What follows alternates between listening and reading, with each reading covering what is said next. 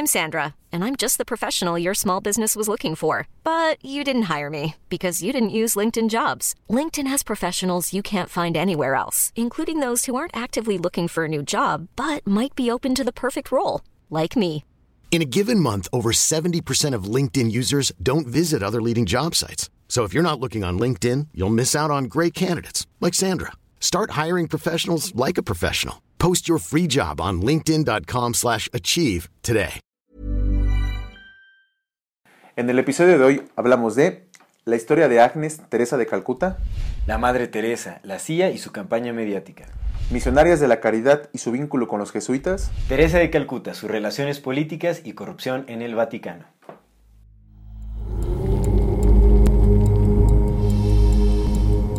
Bienvenidas todas las personas que nos ven y nos escuchan. Esto es Amor Fati. en la infinita brevedad del ser. Yo soy Aldo Acre. Yo soy César Jordán. El tema de hoy es la Madre Teresa de Calcuta y sus oscuras misiones. Antes de dar inicio a este episodio, queremos como siempre recordarle a nuestra queridísima audiencia que si no se han suscrito a nuestro canal, pueden hacerlo ahora. Denle click a la campanita para que les llegue notificación cada que saquemos un nuevo video. Si les gusta lo que hacemos, por favor ayúdenos compartiendo nuestro contenido para llegar a más personas y seguir creciendo. Síganos en todas las redes sociales como AmorFatiMX.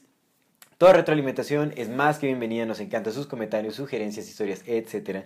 No se olviden de mandar su solicitud para pertenecer al grupo privado de Facebook de Comunidad Fati para participar en el programa de Voces de la Comunidad. Y si tienen la oportunidad de darnos un apoyo o aporte económico, le agradecemos de todo, todo corazón. Eso nos ayuda muchísimo a sostener y seguir Gracias, desarrollando gracias, gracias. este proyecto. Recuerden que pueden hacerlo vía PayPal, vía Super Thanks o suscribiéndose a nuestro contenido exclusivo en donde estamos tratando temas muy, muy buenos y cada vez se pondrá mejor. Ya está poniendo mejor. Exactamente. Muchísimas gracias por acompañarnos hasta este momento. Gracias.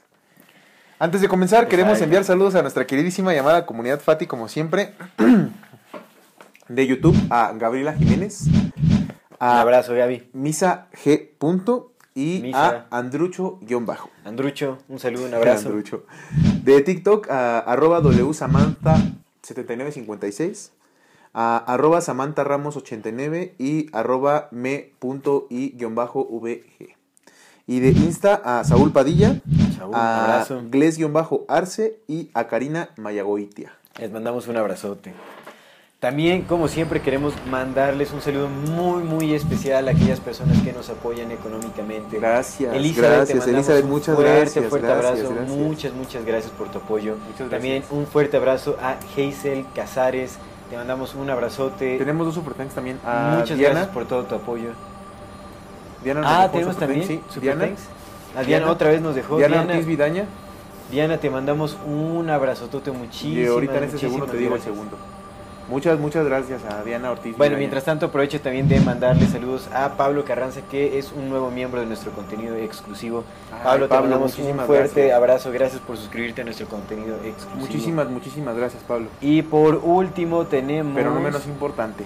No, Por no, último, no. pero no menos importante. Tenemos a Ahí está. Marina H. Marina HG, muchísimas gracias por tu aporte. Te mandamos un fuerte, fuerte abrazo. Yo quiero mandar nada más un saludo, dos saludos muy especiales a mi amigo Emi y a mi amigo El Grillo del gimnasio porque se pusieron, son tan chavillos y se pusieron celosos de que les mandé mensajes al coach. Ah, Saludos al ya estás mandando a todo el mundo Saludos, repartiendo. saludos, Está bien, saludos, bien. saludos, Saludos, saludos, abrazos a todo el mundo Al ya. Grillito y al Emi, saludos. saludos A todo el cariño. gym de una vez le repartimos saludos ya. Para que no se sientan. A Totoluca. sí. De la Excelente. Tolucados para el Mundo. Muchas gracias. Vale. Pues ahora sí. Comenzamos. Amigo, ¿cómo Mi estás? hermano, Qué gustazo, bien, qué pues, bendito siempre. gusto. Un gusto, ya Lunes, sabes. inicio de semana. No voy a Uf, trabajar. Hoy es puente. con todo. Hoy es puente. Hoy, pues, pues, nosotros no, no nos tomamos vacaciones ni tampoco nos damos salarios. Entonces, nos encanta explotarnos como se debe en realidad, ¿no? Somos Bendito nuestros autoesclavos. Exactamente. No, no, no, pero... ¿Qué tal, la- qué tal el fin de semana? no. ¿Qué tal el fin de semana? Eh, muy bien, hermano, muy bien. Pues sí, disfrutando con mi pequeña. Fuimos de paseo Ah, por ahí a La Peñuela, que es como un, un parque natural por ahí este, en Temascaltepec. Súper bonito, y como un riachuelo, pues es una peña por ahí. Temascaltepec está por Valle, ¿no? Ah, pero es muy grande. Está, está antes, está como a 40 minutos de por aquí, en La Peñuela. Está muy bonito por ahí, muy Ah, chévere. Disfrutamos Qué bastante chido, y qué muy, chido. muy, muy bonito. Bien cool. ¿Tú qué tal? Mm, Bien movido, carnal. No me acuerdo qué chingados hice, pero bien movido. O sea, cuando no me acuerdo qué hice es porque sí anduve de Porque fueron bastantes Sí, cosas. muchas emociones. Estos días han sido muchos. Pues tú sabes, ¿no? Sí. Han sido muchas emociones, carnal. Muchas idas y vueltas, doctores, medicinas, gastos, pagos, amor, mucho amor. Ya sabes. Ajá. Todo lo que se deriva de ciertas cosas que dices, ay, güey. Pero bien, bendito Así sea es, Dios. así es. Bendito sea Dios, bien, mira. Pues bien, mira, bien. tenemos eh, el aprendizaje porque en todo hay. Sí, sí, sí, bendito sea Dios por el aprendizaje. Hay que, hay que agradecer, como siempre, gratitud ante todo, por lo que se tiene, por lo que aún no, por lo que llegará, Sí. por lo que se ha ido, por todo. Por todo, por todo lo que es, por todo lo que ha sido. Es lo que es. Pero bien, bien, bien. Gratitud. Bien, bien, bien entusiasmado por este episodio, ¿eh? Está, Está bueno, está Yo buenísimo. ya sabía dos, tres cosas ahí oscuronas de Sí, la yo recuerdo que decía, pero... Pero sí, sí, cuando, cuando vas profundizando dices, ay, güey. Como que, pues, pues cambian las cosas justamente con, con la profundización como tal, ¿no? Como profundos son los sabores de Ancuna Kitchen, por ejemplo. Exacto, mira, uy, justo Yo- estaba pensando. Nadie se la, nadie se la esperó, nadie se la Qué esperó. sutileza, qué barbaridad. Muy bien, ¿eh? Ándale. Como Cristiano Ronaldo. Postres de Ancuna Kitchen tienen de todo. Aquí tenemos donitas de chocolate, tenemos trufas de caramelo, de dátil, tenemos unos enjambres de chocolate con nueces y semillas. Son postres con alto contenido nutricional, bajos en azúcares. Recuerden que pueden hacer sus pedidos especiales para personas diabéticas. Eh, son una excelente alternativa a cualquier otro postre por ahí que hay en el mercado con mucho azúcar y con ingredientes industriales y todo. Estos son muy buenos, son saludables, tienen buen aporte nutricional, son exquisitos, no pierden nada, nada, nada de calidad al mejorar su, eh, su contenido nutricional. Tiene un sabor, o no, tiene un excelente sabor. Mira, bien Luisito sabrosos. por allá está saboreando, no lo bien, pueden bien ver, buenos. pero eh, recuerden que bueno, aquí aparecerán en pantalla las redes sociales de Ancuna Kitchen para que puedan ver la selección de, eh, de postres que manejan y hagan sus pedidos. Hacen envíos a toda la República y si dan el código AMORFATIMX se les brindará un 10% de descuento en su compra. Disfruten, aprovechen. Eh, Además son hechos a mano, amigo, y eso está bien. Sí, sí, por supuesto, exactamente, sí, sí, es, es, es una Nada pequeña industrial. empresa, exactamente, nada industrial, todos son ingredientes naturales, eh, preparados desde cero. Entonces, ah, eh, disfruten esos postres en compañía de sus seres queridos o solos en una tarde, tomando un cafecito, un tecito, lo que quieran. Son una excelente opción. No Escuchando se pierdan el delicioso sabor de Ancuna Kitchen y hagan sus pedidos ya. Ahora sí, vamos a continuar con este tema que es de la Madre Teresa de Calcuta. Un tema muy controversial, como casi todos los temas que tratamos aquí, como es, como es costumbre en este canal. Qué raro. Pero es muy curioso porque ahora investigando, si yo, yo la verdad es que no le había puesto como atención a este tema. O sea, muy leve había escuchado algunas cosas, pero es muy bien sabido todo esto. Carnal. O sea, Hay mucha, mucha información acerca de todas las cosas que ha hecho la muchísima, doña muchísima señora. información. ¿Qué Y hizo? está muy turbio, realmente hay cosas bien densas en todo esto, muy, muy densas. Entonces sabemos que este es un tema muy controversial porque, por supuesto, que salen a su defensa un gigantesco número de, de religiosos, pues a quienes no les gusta cuestionar eh, su fundamentalismo, porque es, es, es lo que es. En realidad, cuando nos encontramos con un personaje como la Madre Teresa de Calcuta, que llevó, que más bien es un trabajo Mediático. mediático, es una campaña política corrupta, o sea, nace de... es un pantallazo gigantesco para promover ciertos intereses que ahorita estaremos analizando. Como Pero- casi todos los personajes que nos vendieron como buenos. No, son, todo lo contrario, son simulaciones, son, pero todos, en Todos, serio, o todos, sea, todos, todos, traen todos. una agenda detrás, por supuesto. Cualquiera que llega así a, a niveles masivos es una puesta en escena bien grandota. Ya iremos a- analizando más personajes porque ya tenemos dentro de los planes analizar per- personajes puntuales como lo venimos haciendo, ¿no? Pero todos, todos, güey, todos, cara. No, Todos, no, ¿no? no, me, no, no dudo ni que, por ejemplo, de ahí haya, haya cosas de Martin Luther King, Por de Mahatma. Gandhi hay. Más Mathis tiene varios papers en Luther King y tiene Mm. en, en Malcolm X y bueno, varios, tiene Sí, de varios, sí, de sí, varios. amigo. Está cabrón. Maestro de la seducción, Miles Matis. Exactamente. ¿Cómo el, el Minds Matrix? Más Matrix le dice el, el Luis. Hoy anda con todo, sépanlo, sépanlo querida audiencia. Luis hoy anda picoso. Anda picoso, anda picoso, picosón. Con todo, ¿eh? Por ahí si llegan a escuchar algún Está comentario hirviendo, está hirviendo esa sangre. no tan apropiado y Ya saben. Está hirviendo esa sangre y no, fuera de tono. cómo sacar el vapor. Exactamente. Está así la vida, así. Anda, anda intensito Luis. Pero bueno, la vámonos la flama con la madre Teresa de Calcuta. Échale. Agnes. Pues para, exactamente.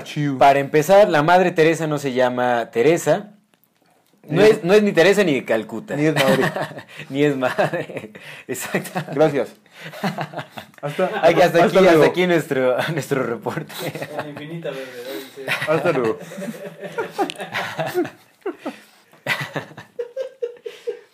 Sí, en realidad no es, no es nada de lo que dice su, su nombre, bueno, el nombre por el cual se le conoce. Ella se llama Agnes Gonsha Bo Boyashiu. Bueno, no sabemos si así se pronuncia en realidad. Disculpe nuestro... Nuestro macedonio. Macedonio. ¿Qué es albanés o qué, qué idioma es? ella es de Albania, ella nació en Albania. El 26 de agosto de 1910. Y un día después fue bautizada. 26 de agosto de 1910. Ajá, 1910. Mira, casi estaba por terminar la, por empezar la revolución. En México. Por acá, en en México, sí, exactamente en México. Pues en septiembre, pero pues. Estaba por pues mucho movimiento global, tal No, vez. ¿cuál quién sabe. septiembre? ¿En noviembre, no? En noviembre, güey. Pues noviembre, sí, por 20 de noviembre, pues, era 20 la de noviembre. revolución. Estaba a punto. Sí, no, ya, ya estaba, ya estaba maquinando. en. Francisco y Madero ya está platicando con los espíritus para que le dijeran. Sí, ya. Güey, ¿sabes esa, no? Que Francisco y Madero este, Mm. era espiritista. Consultaron si es Y cierto. fue los espíritus los que le dijeron, ya, derroca el bigotón. Mm.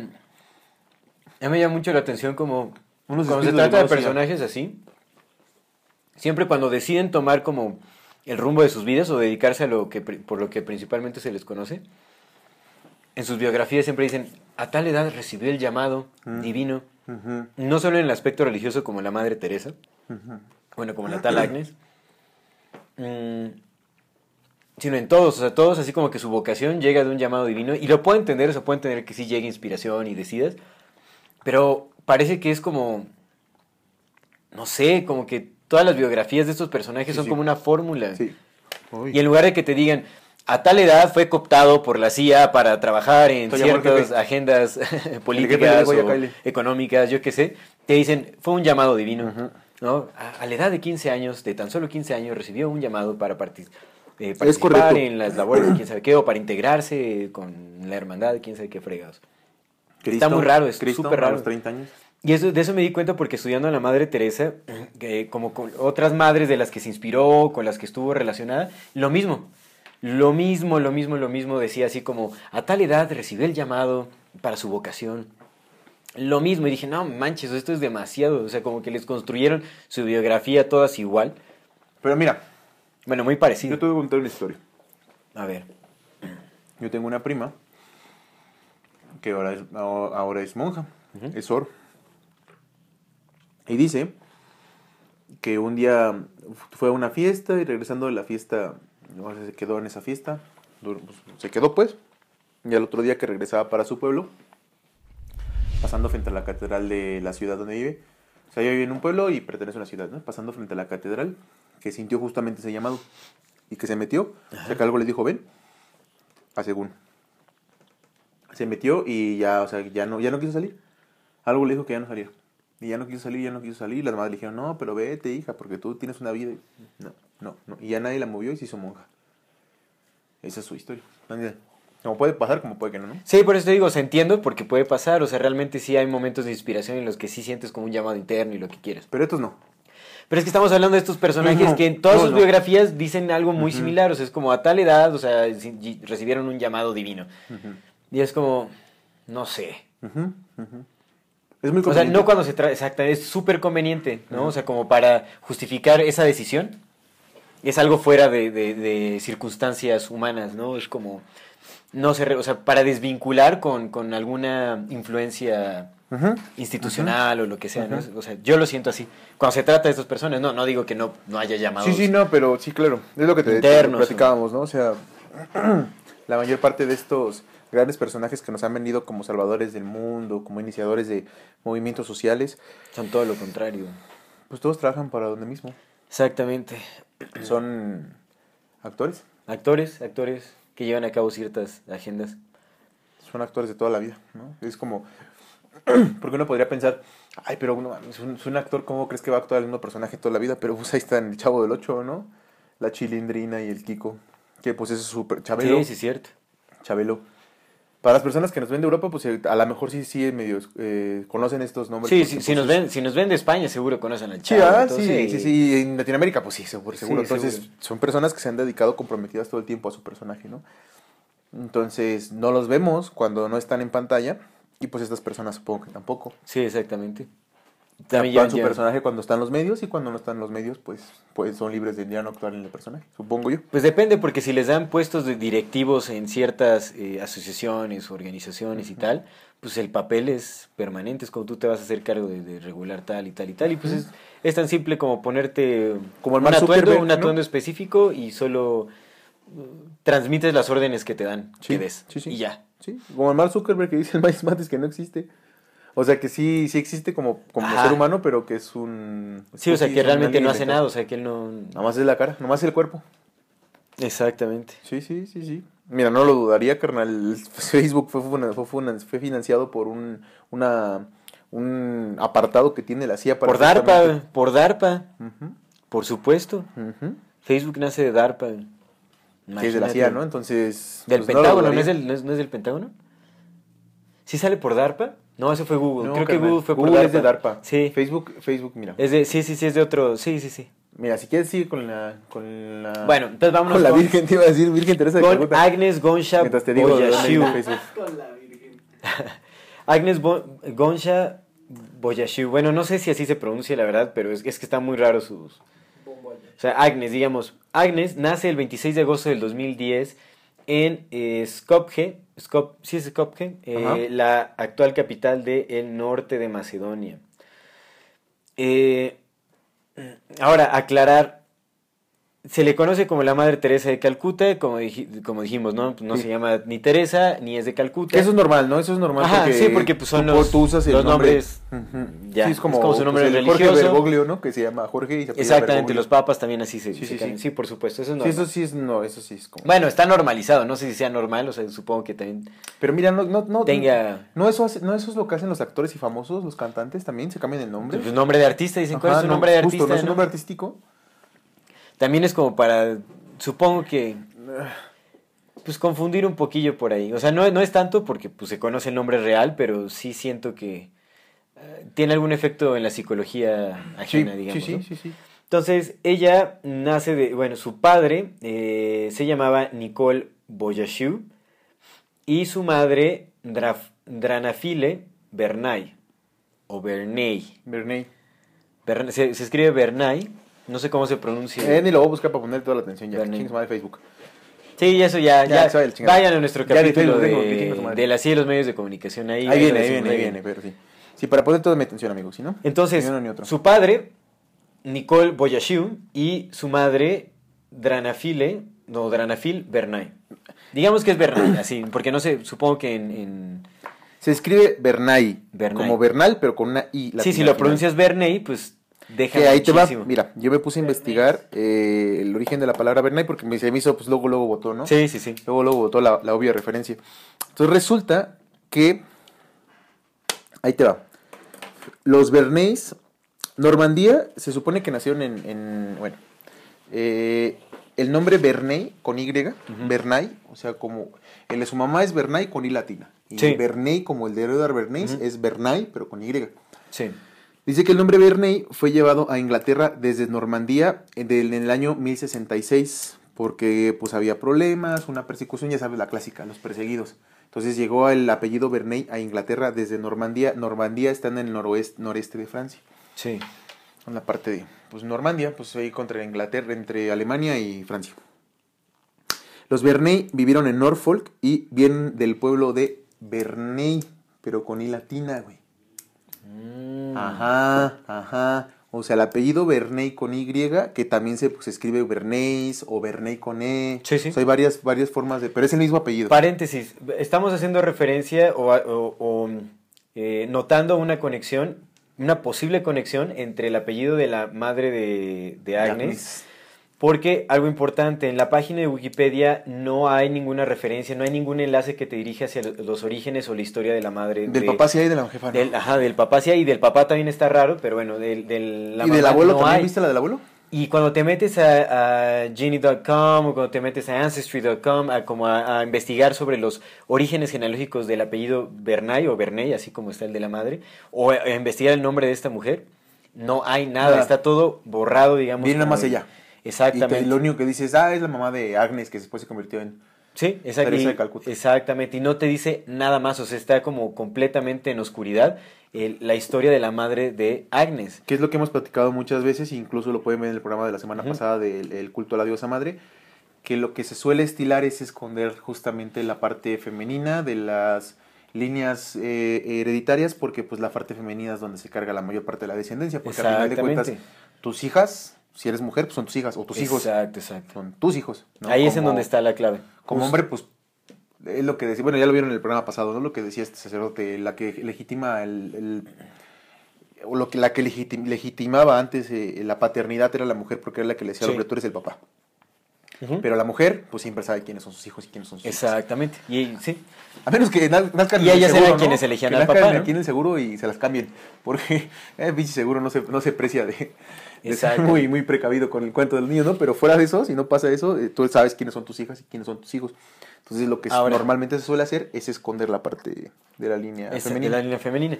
Ahora, entonces, el apellido Bernay se relaciona con eh, el apellido Bernays. Edward Bernays es eh, el padre, a quien se le conoce como el padre moderno de la propaganda. De la propaganda. Sobrino de Sigmund Freud. Quien aquí en, en Occidente, exactamente, quien utilizó métodos psicológicos eh, de Freud para eh, con- con manipular mediáticamente a las masas. Y era sobrino para so- estimular el sobrinazo. consumo, para... O Sí, sea, sobrino, sobrino de, Sobrin- de sí. carne y sangre, porque era hijo de la... La hermana de, Freud. Hijo de la hermana de Freud, exactamente. Entonces, es muy posible que haya una relación entre la Madre Teresa de Calcuta y Edward Bernays. Es Así muy es. posible. Ahora, no, no lo Porque ahí te va. Los Ajá. eh, como apellido, llegaron a un asiento en la nobleza gracias a Sir Thomas de Verney, que se casó con Margaret de Redhan, que era hija del conde de Redhan. Ajá. El apellido también ha sido deletrado como Bernays o Bernays con E. Ajá. Y salieron de, huyendo de Inglaterra en una persecución. O sea, primero llegaron a Inglaterra y después volvieron a salir a expandirse. Pero ya como Bernays. Ya como Pero lo- el apellido original viene del pueblo de Bernay, con I latina, que es igual al apellido de la madre de Y el pueblo de Bernay estaba en Normandía. Normandía. En Normandía, el original pueblo de Bernay, en Normandía. Pero pues si se, sabemos que se han movido y que han hecho y que han hecho asentamientos. Y que cambian los, los, sí, los apellidos, así como van modificando. Entonces, eso es lo que lo primero que salta. La es eso, raíz está por ahí, sí. que claro. la madre de la, de la madre la madre de la madre eh, tenga el mismo apellido, mm, pues la raíz es el mismo apellido de Edward Bernays, está Exacto, y que no Está se- interesante, al menos está interesante. Sí, está muy interesante. Porque aparte se dice que cuando Antes de que digas, Ajá. porque otra cosa, güey. La Madre Teresa de Calcuta fue, es un proyecto bien cabrón de propaganda. Sí, por supuesto. Eso ya sí lo, lo- lo mencionamos, por ¿no? supuesto. Entonces, o sea, Es una campaña mediática, Más la señora hecha de propaganda, más el apellido igual. Tiene todo el sentido del mundo, claro. O sea, viene de, de expertos, o sea, de la mente de expertos que saben cómo manipular a las masas, saben cómo manipular la psicología, cómo hacer creer ciertas cosas, crear imágenes. Todo eso lo saben a la perfección. Entonces, justamente por eso es que fue una campaña súper exitosa la de la Madre Teresa. Pero bueno, y aparte es muy raro también lo de la mamá de, de Agnes, porque se dice que a sus 15 años, cuando ella decidió unirse a una eh, orden femenina que se llama las Hermanas de Loreto, eh, ella ya jamás volvió a ver a su hermana y a su mamá, nunca. Y eso es... Y, y ya su papá se murió cuando ella tenía 8 años, entonces se me hace súper raro que ella haya decidido jamás volver a ver a su hermana y a su mamá. La madre, la, o sea, Agnes. Agnes, ya jamás volvió a ver a su mamá y a su hermana. Eso es lo que dice en la página de Wikipedia. A mí lo que se me hace es que eso es una excusa barata para ya, o sea, como decir, no tienen por qué saber No nada aquí. de la familia de, de Agnes porque Sí, sí. pues ya nunca los vio. O sea, es completamente irrelevante. ¿Para qué voltean a ver acá? Entonces, o sea, es muy conveniente eso. Dices, no manches, o sea, cree- o sea, su- se- no, o sea, estuvo ella viviendo sola con su hermana y con su madre desde los 8 años hasta los 15 años. se Y aparte dice que su papá es murió importante. en- En, en circunstancias, circunstancias misteriosas. misteriosas, envenenado posiblemente. ¿Qué hacían los, jesuitas? Envenenar. Envenenaban. Hay, re- hay vínculos muy cercanos de la Madre Teresa con, con los jesuitas. Ahorita lo Y vamos si a ver. la del apellido es la mamá, porque es la que es Bernice. Y el, el otro papá. Pobrecito, me lo agarraron nomás para que... Pues sí puede ser. Ahora también es muy raro porque su papá, Nicole Boyashiu, eh, él eh, era un eh, hombre de negocios y también estaba en la política. O sea, estaba muy inmiscuido en la política, pero tenía tanto dinero, o sea, tenía muchísimo dinero. Él creó el primer teatro de su pueblo, de donde era, de Skopje, creo que es Skopje. Él que, hizo el primer teatro y él financió una obra de vías de tren con su propio dinero. No utilizó dinero de, de, eh, como de presupuesto. ahí estaba- ahí estaba la Eh, no, tenía dinero, pero mucho dinero. Eso ya es así como te deja... Ya te deja entrever muchísimas es cosas. curioso porque O sea, es- élite, élite, güey. Porque lo que nos vendieron también en este es que la Madre Teresa de Calcuta la pasó muy mal. Toda su vida. Ah, sí, pero no, para nada, ella tuvo un dineral, un dineral, dineral. Sí, ¿no? Y bueno, sí, justamente lo que dices, ¿no? O sea, su padre murió cuando ella tenía ocho años. Se supone que lo envenenaron agentes serbios. Ok. ok. Eso, es, eso es lo que se dice oficialmente. Pero pues está como, hay cosillas raras, ¿me entiendes? Sí, Ahí sí, como sí, en la vida sí, de, claro. de Agnes. Claro. O sea, había intereses políticos por ahí, o sea, ya había, o sea, viene de un background de mucho dinero, de política, posiblemente propaganda con los Bernays y todo ese rollo. Ya, se, o sea, eso te, son claves muy precisas que nos dejan ver que la Madre Teresa es una creación de inteligencia, Sí. completamente. Sí, completamente. Ahora, mira, a- eh, esto es importante. Eh, se supone que a la edad de 12 años ella estaba completamente convencida de que quería dedicarse a la vida religiosa. Ok. Ajá. Eh, ah, mira, en 1928, a la edad de 18 años, fue cuando dejó su casa, fue a los 18, no fue a los 15, a los Ok. 18 años, dejó su casa cuando no volvió a ver a su mamá y a su hermana, para unirse a la orden de eh, las hermanas de Loreto. Además, ¿cómo no la vas a ver si después fue tan famosísima? Sí, sí, sí, sí. O sea, creyendo que a lo mejor al principio las dejó ahí un rato, pero pues ya después siendo tan famosa. ¿tú crees No, que no, te, digo que eso es lavarse las manos, es decir, Sí. como aquí está su historia, Sí, no, sí, no tienen que saber porque nunca las más las volvió a ver, o sea, sí. Entonces se, se unió a esta orden de las hermanas de Loreto, en donde sirvió por 20 años. 20 años es mucho tiempo. Mucho tiempo. Ahora, las O sea, hermanas de de los Loreto. 18 a los 37. Ajá, las hermanas de Loreto es una organización femenina, no te la vas a creer, pero bueno, la fundadora es Mary Ward. Es inglesa, creo, es, es como una, una hermana inglesa, bueno, ajá. una monja inglesa, que adivinen quién se inspiró para fundar esta orden de las hermanas de Loreto. ¿En quién se inspiró? En los jesuitas. Específicamente en los principios establecidos por Ignacio de Loyola. Realmente lo que hizo esta mujer fue hacer una réplica femenina de la ¿Los orden jesuita. Eso es lo que quiso hacer. Ahora, en la historia se dice que ella enfrentó con mucho conflicto por, eh, por ¿Cómo el clero. se llama? Mary Ward. Mary Ward. Ajá. Mary Ward. W-A-R-D es Ajá, como el apellido. Mary Ward. Ok. Ahí va- vamos a ver, voy a dejar los enlaces a ver si me acuerdo. voy a dejar como todas las los anexos. Hay varios artículos que hablan al respecto. Pueden verlo en su wikipágina o también hay, hay, no, pero hay ahora, mucha mi- mi Luis investigación ahora al sí ya está poniendo las, las estas. ¿eh? Ahora sí pusiste las fotos en el programa pasado y la gente ahora sí las vio. Ya es, eh, Anda con todo, mi muy, Luis, ¿eh? muy Con bien, todo. muy bien. Entonces, se supone que Mary Ward a también a una temprana edad recibió un llamado para dedicarse a la vida religiosa, así La tal clásica. cual. Sí, sí, la y clásica. que se inspiró por eh, los ejercicios espirituales de Ignacio de Loyola, que son como todos los, o sea, los fundamentos de, de la orden de los jesuitas. Leyó como esta obra, que se llama Los, los ejercicios espirituales, De Ignacio de de Loyola. Ignacio de Loyola, y entonces ella ya encontró su vocación y decidió hacer exactamente lo mismo, pero con mujeres. Porque recordemos que los jesuitas prohibían la entrada de mujeres Sí, sí, sí. a su orden, entonces se supone que enfrentó mucho conflicto, o sea, como mucha crítica, mucho desprecio y todo. Eh, eh, pero finalmente fue aceptada como su, su orden, o sea, después de, de- de que fue como enfrentada y, y incluso el Vaticano se opuso a que existiera como una orden femenina, lo veían como una supuesta aberración y quién sabe qué madres y todo. Eso es lo que te dicen. Pero al final recibió aprobación del Vaticano y pues ella también estuvo, este, eh, bueno, cuando la aceptaron, eh, eh, prometió obediencia directa al Papa. Que eso es lo que hacen los jesuitas, o sea, pero ya fue, fue con el Papa, recibió la aceptación del Papa. No recuerdo quién fue el Papa que le dio, que le otorgó ya como el permiso para la, la Orden de las Hermanas de Loreto, que tiene también otro nombre. Ya le cambiaron las Hermanas de Loreto, actualmente es como IBWM, una cosa así, es como IBM, pero Ok. IBBM, algo así, no me acuerdo. Y este. Pero justamente es una versión femenina de los jesuitas. Y ella estuvo instruida por, eh, por padres jesuitas. O sea, ella recibió instrucción directa, Directa de de jesuitas. Totalmente. Y aquí trabajó la Madre Teresa de Calcuta por 20 años, una orden jesuita femenina. Eso es importantísimo. Sabemos que los jesuitas son, la- fue, el- fue el primer, este, Ejército del Papa. sí, el primer ejército del Papa, pero también departamento de inteligencia. O sea, antes de, del, ¿cómo se llama? La OSS y todo ese asunto. O sea, Sí, los los primeros, los sí. primeros fueron los jesuitas.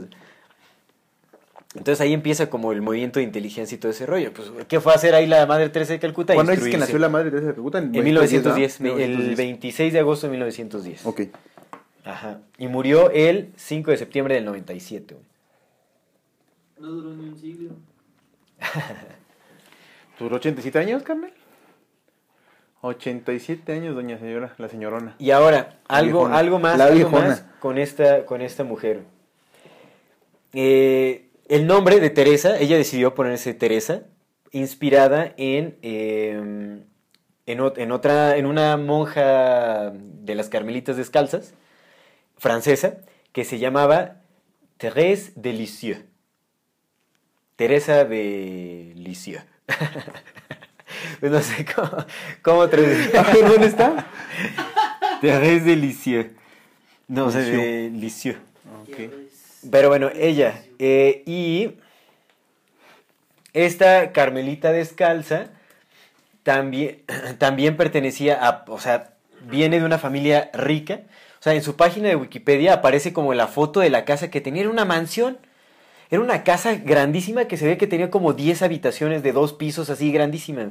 Y se supone que ella cuando llegó, ella llegó a, un- a un instituto también al que perteneció esta, ¿Teresa? esta Teresa de Lisieux.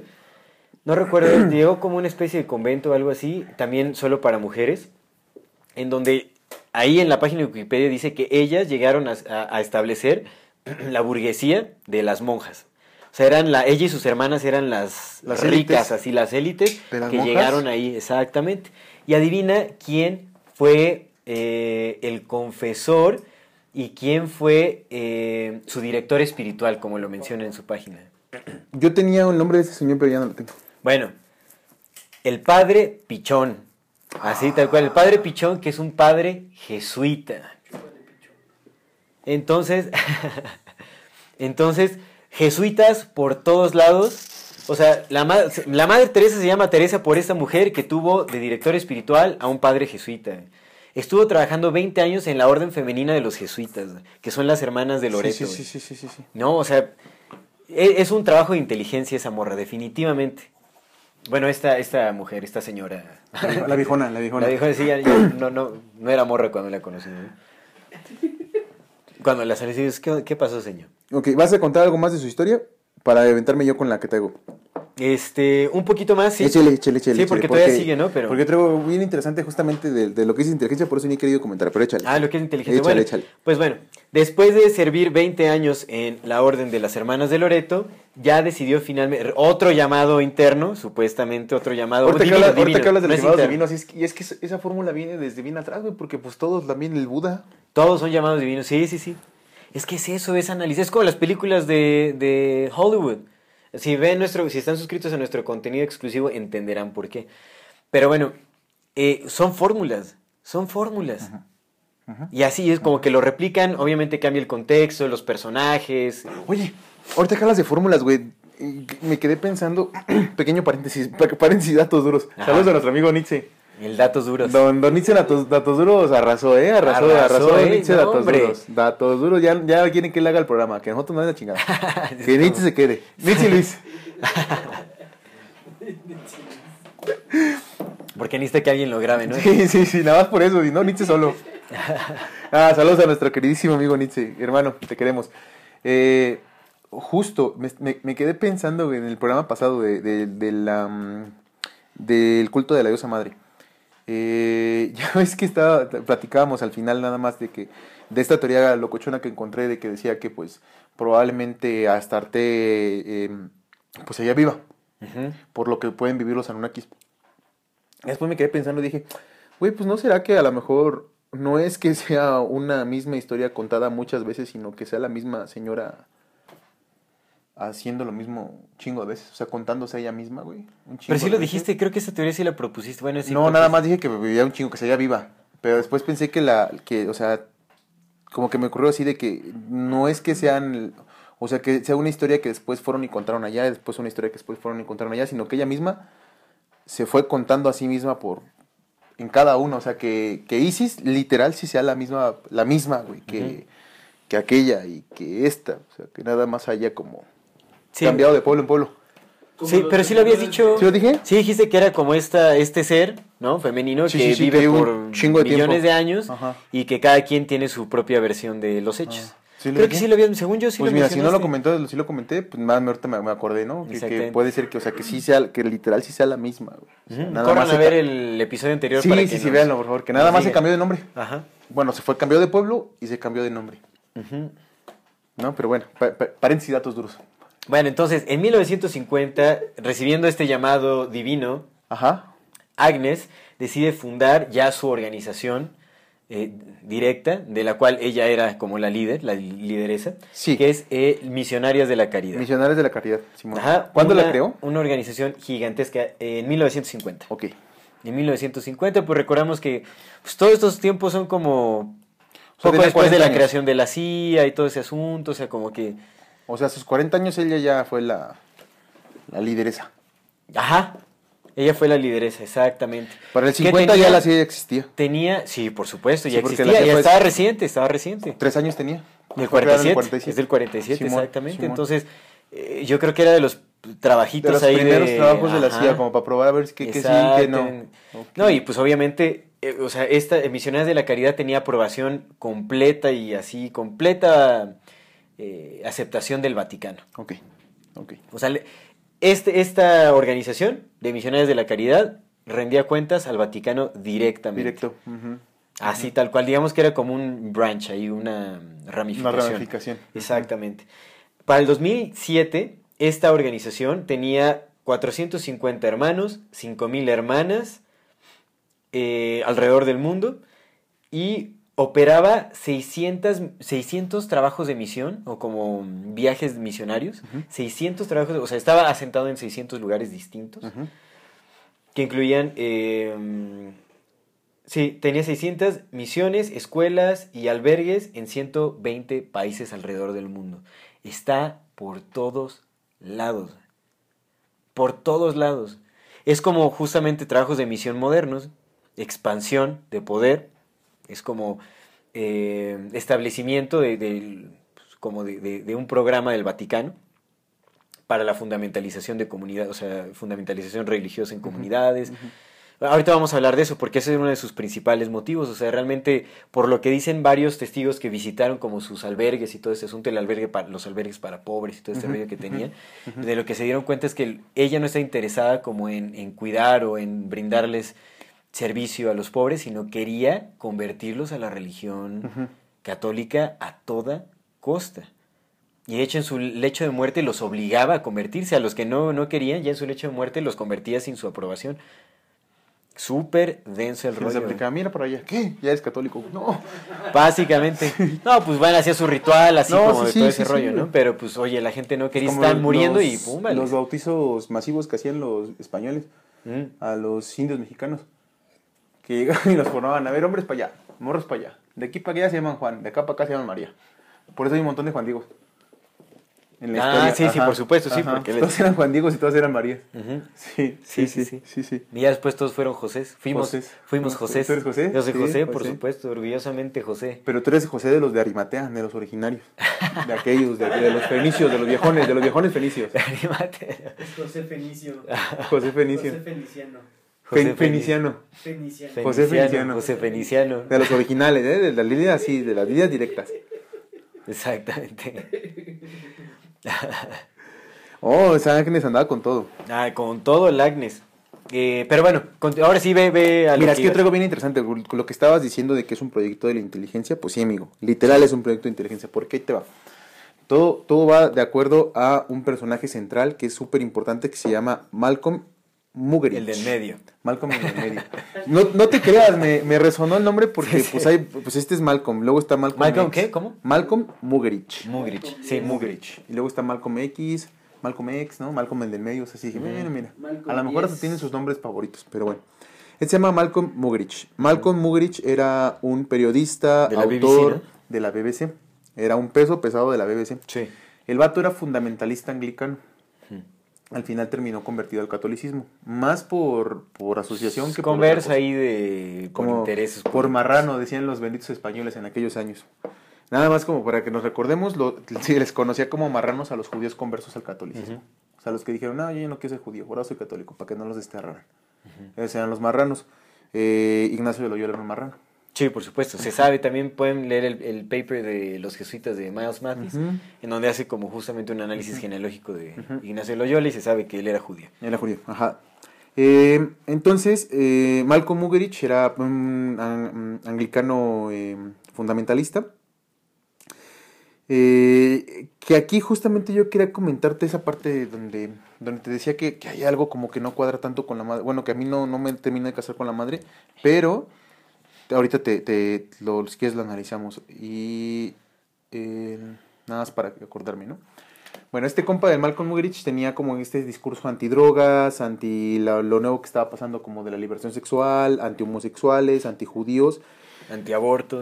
antiaborto, sobre todo antiaborto, güey. O sea, a mí lo que me, me da como mucho ruido es la parte del antiaborto, pero ahorita también te, quería- te quisiera comentar unas, unas ideas que tengo como por ese lado. Pero a ver, entonces Malcolm Mugerich era peso pesado de la BBC y el vato pues ya tenía trabajando un ratote. Ese güey se fue en 1935 a Calcuta. Hay que, hay que también tener en cuenta aquí un... Antes de entrar en la historia de Malcolm Mugerich hay que tener también como un- una perspectiva de Calcuta. En- estaba, estaba leyendo un libro que se llama... ¿Cómo te dije que se llamaba? Mother Teresa, de Untold Story. De... Es un vato hindú, justamente. Bueno, un indio que vivió en Calcuta desde morro, o sea, de, nacido, criado... Chatterjee. Arup Chatterjee. Chatterjee. Chatterjee. bueno, Chatterjee. ¿Quién sabe cómo se? ¿Te acuerdas de tu, de tu acento indie? Arup Chatterjee. Así. Bueno, ese compa nacido, criado y en, en Calcuta. Ajá. Entonces dice el güey que lo que más le encabrona de, de todo, así dice, te- hay un chingo de cosas que están bien curadas, pero lo que más le encabrona es que pinten a Calcuta como el culo del mundo. Sí, sí, como el lugar así. Como el infierno del enfermo. infierno. Sí, dice, güey, no mames, Calcuta era la capital de un rato de la India, era un lugar súper desarrollado, Claro. había universidades. Rabindranath Tagore, el poeta indio, indio Ajá. pues es de Calcuta el vato. Sí, sí, Dice, sí. güey, Calcuta es un centro desde hace un chingo de tiempo, un centro cultural, un centro filosófico, un centro Sí. de las artes, güey. Y gracias a la Madre Teresa de Calcuta. La imagen que tiene el mundo de Calcuta Te imaginas un güey de. Vas a Calcuta y Gente ves así, muriendo, Todos muertos. podridos, llenos de pústulas. Dices, sí Eso los pasa hay. más en el lugar donde. Del Buda, que me del contaste, Buda, donde sí me acordé. Buda. Dice, güey, sí los hay como en toda India, pero no mames, no es el espacio que nos pintan. Entonces este compa del Malcolm Mugrich estuvo viviendo un rato en Calcuta. Ajá. Entonces se fue a Calcuta, güey, estuvo ahí cotorreando, hizo algunas cosas. Calcuta, pues era una ciudad desarrollada, ¿no? Evidentemente como problemas como toda la India, porque pues la India tiene un chingo de problemas, Sí, como todo el mundo tiene problemas. Pero pues tampoco era este lugar que nos, que, que según esto se nos vendió, ¿no? Con, con la Madre Teresa de Calcuta. Entonces como estuvo un rato ahí, después regresó y pues estuvo haciendo otras cosas. Total que este compa trabajó en una campaña para la CIA, justamente, o sea, directamente para la CIA, cuando le inauguraron, de relaciones eh, para tener ahí, limitar ciertos contactos. O sea, fue en el 35 a Calcuta y después regresó a la India varias veces. Cuando la CIA ya estaba formada, este compa lo contratan justamente por su conocimiento de la India y porque pues, era peso pesado de la BBC y porque tenía contactos con un chingo de güeyes pesados, pertenecía a los partidos de, de Inglaterra. Entonces lo contratan, en teoría, para una actividad muy específica que fue para como que ahí meter su cuchara eh, y, y tener información de las visitas de líderes soviéticos, en específico Bulgarín y Khrushchev, el que después fue el presidente de la URSS. Ok. Eh, pues para ver ahí como qué estaban haciendo, pues, ya sabes, impedir algunas cosillas, agente como tal, agente encubierto de la CIA. O sea, directamente este vato trabajó para la CIA, Malcolm Mugerich. Y era amigo de Goswami. Tú me mencionaste a Goswami, ¿no? Amit Goswami. Ajá. ¿De Amit Goswami? ¿Sí es Amit Goswami? Sí, Amit Goswami es el físico. No, entonces Es otro Goswami. Ajá. Ok. Entonces es que me acordé que decía Goswami. Sí, sí, sí. Solamente decía Goswami y lo anoté porque pues Porque se me acordé, me acordé que tú me habías dicho Goswami, pero entonces no creo que eras, no creo que fuera el físico, porque este Goswami tenía Rolls Royce. Ah, sí, no. No, en este no creo, no creo que era, no creo que era, no creo que fuera ese, ese Goswami. Ese no, le, no le va mal al Goswami, pero no le va tan Ese bien. Goswami es el compita del, que fue compita del Jacobo, ¿no? El Greenberg, Simón. Simón, ya. No, no, no creo que sea ese mismo Goswami. No. Yo creo que más bien este Goswami lo menciona porque a lo mejor era como un gurú. De esos gurús tan dados en la India que son gurús eh, espirituales, pero tienen Rolls Royce. Sí, exactamente. Porque no está peleado. Ya que Osho vino a enseñarnos que la espiritualidad no está peleada con el materialismo. Algo Bendito despertar. Feliz un despertar. Bueno, este compa del Malcolm Muggeridge tenía un programa eh, en la BBC y en ese programa, por recomendación de otro de sus compas que trabajaba ya con la Madre Teresa de Calcuta, la le dice, oye, mira, hay una monja que está haciendo como un movimiento, ¿qué te parece si la invitas? Te voy y le invita a su programa. Ella nunca había ido, pero era su primera aparición, pública. pero ve, ve, ve, esto. Se supo- esta fue su primera aparición pública, fue en el 1968. O sea, la señora ya tenía 58 años, 48 años. Tenía, eh, todavía no fundaba a los, a las MC, ¿o sí? No. Porque ¿Cuándo? en el 50. Ah, no, ya la había Sí, ya fundado. la había fundado. Ya tenía, ya en tenía casi 50. 20 años trabajando con las MCs. O sea, ya, ya tenía. Ya tenía, digamos que, cierto trabajo y cierto. Ya sabía cómo estaba el pedo. Ya, ya En- sabía la movida. En teoría, esta fue su primera aparición pública, güey. En teoría. Pero resulta que en esta primera aparición pública la señora arrasó, güey. O sea, se vio súper segura, se vio súper confiada, se vio, ya era, ya era la Madre Teresa de Calcuta, ya era la imagen que se vendía de la Madre Teresa de Calcuta. Entonces, para hacer una primera aparición pública en un medio internacional, carnal, eh, viniendo ella de la India, siendo una monja que no tenía como contacto así todo, que, que se destacara desde esa primera aparición, pues ya te dice algo. Sí. ¿No? Sí, por supuesto. Ya, ya tenía callo mediático. O sea, Cabrón, ya estaba preparada desde antes, por supuesto. Cabrón. Entonces, resulta que se presenta en la BBC y en esta primera como entrevista que le hacen, pues ella dice que pues platica un poco de su de lo que está haciendo, de su trabajo y, y, pues desde ahí empieza como el aura de romanticismo que le empezaron a hacer a la, a la Madre Teresa de Calcuta, todo todo planificado por medios. Porque resulta que ella dijo, Por no, Muggeridge, pues, ¿no? Bueno, él fue quien la lanzó. y por otros medios, carnal. Entonces, Bueno, sí, sí. pero ahí va. Entonces lo que dice, no, pues es que la Madre Teresa, y no, ¿y usted qué hace? No, pues yo hago esto y esto. Dice, pero ¿cómo le hace para no para no chocar sus ideas católicas con, con las otras ideas de los, de los hindúes, ¿no? Que pues creen en Dios y esto. Le dice, pues mira, yo, yo no quiero convertir a nadie, mi trabajo nada más es servir a la gente y tal. O sea, se vendió Sí. machín, carnal, se vendió machín. Las donaciones en ese programa ascendieron, en ese primer programa, a 20 mil libras esterlinas. O sea que la libra está como en 30 pesos, más o menos. Como 26 pesos ahorita. 26 pesos, eh, cuento en aquellos años, 20 mil son como 600 mil pesos. Pero de aquellos días. Sí, Entonces sí. era fue un, Un dineral. un barote, dineral. carnal. Entonces lo que se cuenta, lo que cuenta este compa del Arup Chatterjee es que ahí el Malcolm fue cuando se dio cuenta que dijo, ah, que hay business. Es lo que cuenta este güey. Lo que yo creo que fue más bien fue como de está a 23 pesos. a 23 bajó. Pero bueno, pues pon tu medio millón de pesitos, pero de aquellos días. Sí, sí, o no, sea, no, una feriezota, carnal, una feriezota. Entonces, lo que dice este compa en su libro es que ahí el Malcolm, eh, el Malcolm se dio cuenta como del potencial mediático que podía tener esta señora y lo que podría hacer con ella. Lo que yo creo es que no fue así, lo que yo creo que pues es- era un- fue un plan desde el principio. Sí, Dijeron, güey, ya tenemos esta compa, necesitamos que la posiciones. exacto. El dinero ya nada más fue un plus. Ya está, dijeron, ah, ya mira, está. Sí, está, sí va a funcionar. Sí, estuvo súper bien orquestado. Entonces, a partir de ahí, güey, este compa del Malcolm Muggeridge empezó un plan a cabrón así, macizo por todo el mundo, a meter la imagen de la Madre Teresa de Calcuta. Este güey fue el principal promotor para que le dieran el Nobel. Se anduvo moviendo con todo mundo, con quien conocía, carnal. Pues este güey andaba del tingo al tango, carnal. Sí. Pues, peso pesado de la BBC, pues esos compas tienen acceso a todo Sí, era el mundo. principal en ese entonces de la BBC. Anduvo por todos lados, güey, buscando que le dieran el premio Nobel a la, a la Madre Teresa. Lo perdió en tres ocasiones hasta que lo pudo ganar, que fue como en el 70 76, creo que fue cuando ganó el premio Nobel. No sé si tengas ahí el dato exacto, pero No, no, no. Por ahí. no recuerdo. Total que este compa fue el encargado de eh, mover a la, a la Madre Teresa de Calcuta. Y... Ah, mira, de otra cosa, mira. Aparte de, de- de- de tener este contacto, primer contacto que trabajó para la CIA, Malcolm también trabajaba para organizaciones católicas oscuras financiadas por la CIA y por el Vaticano.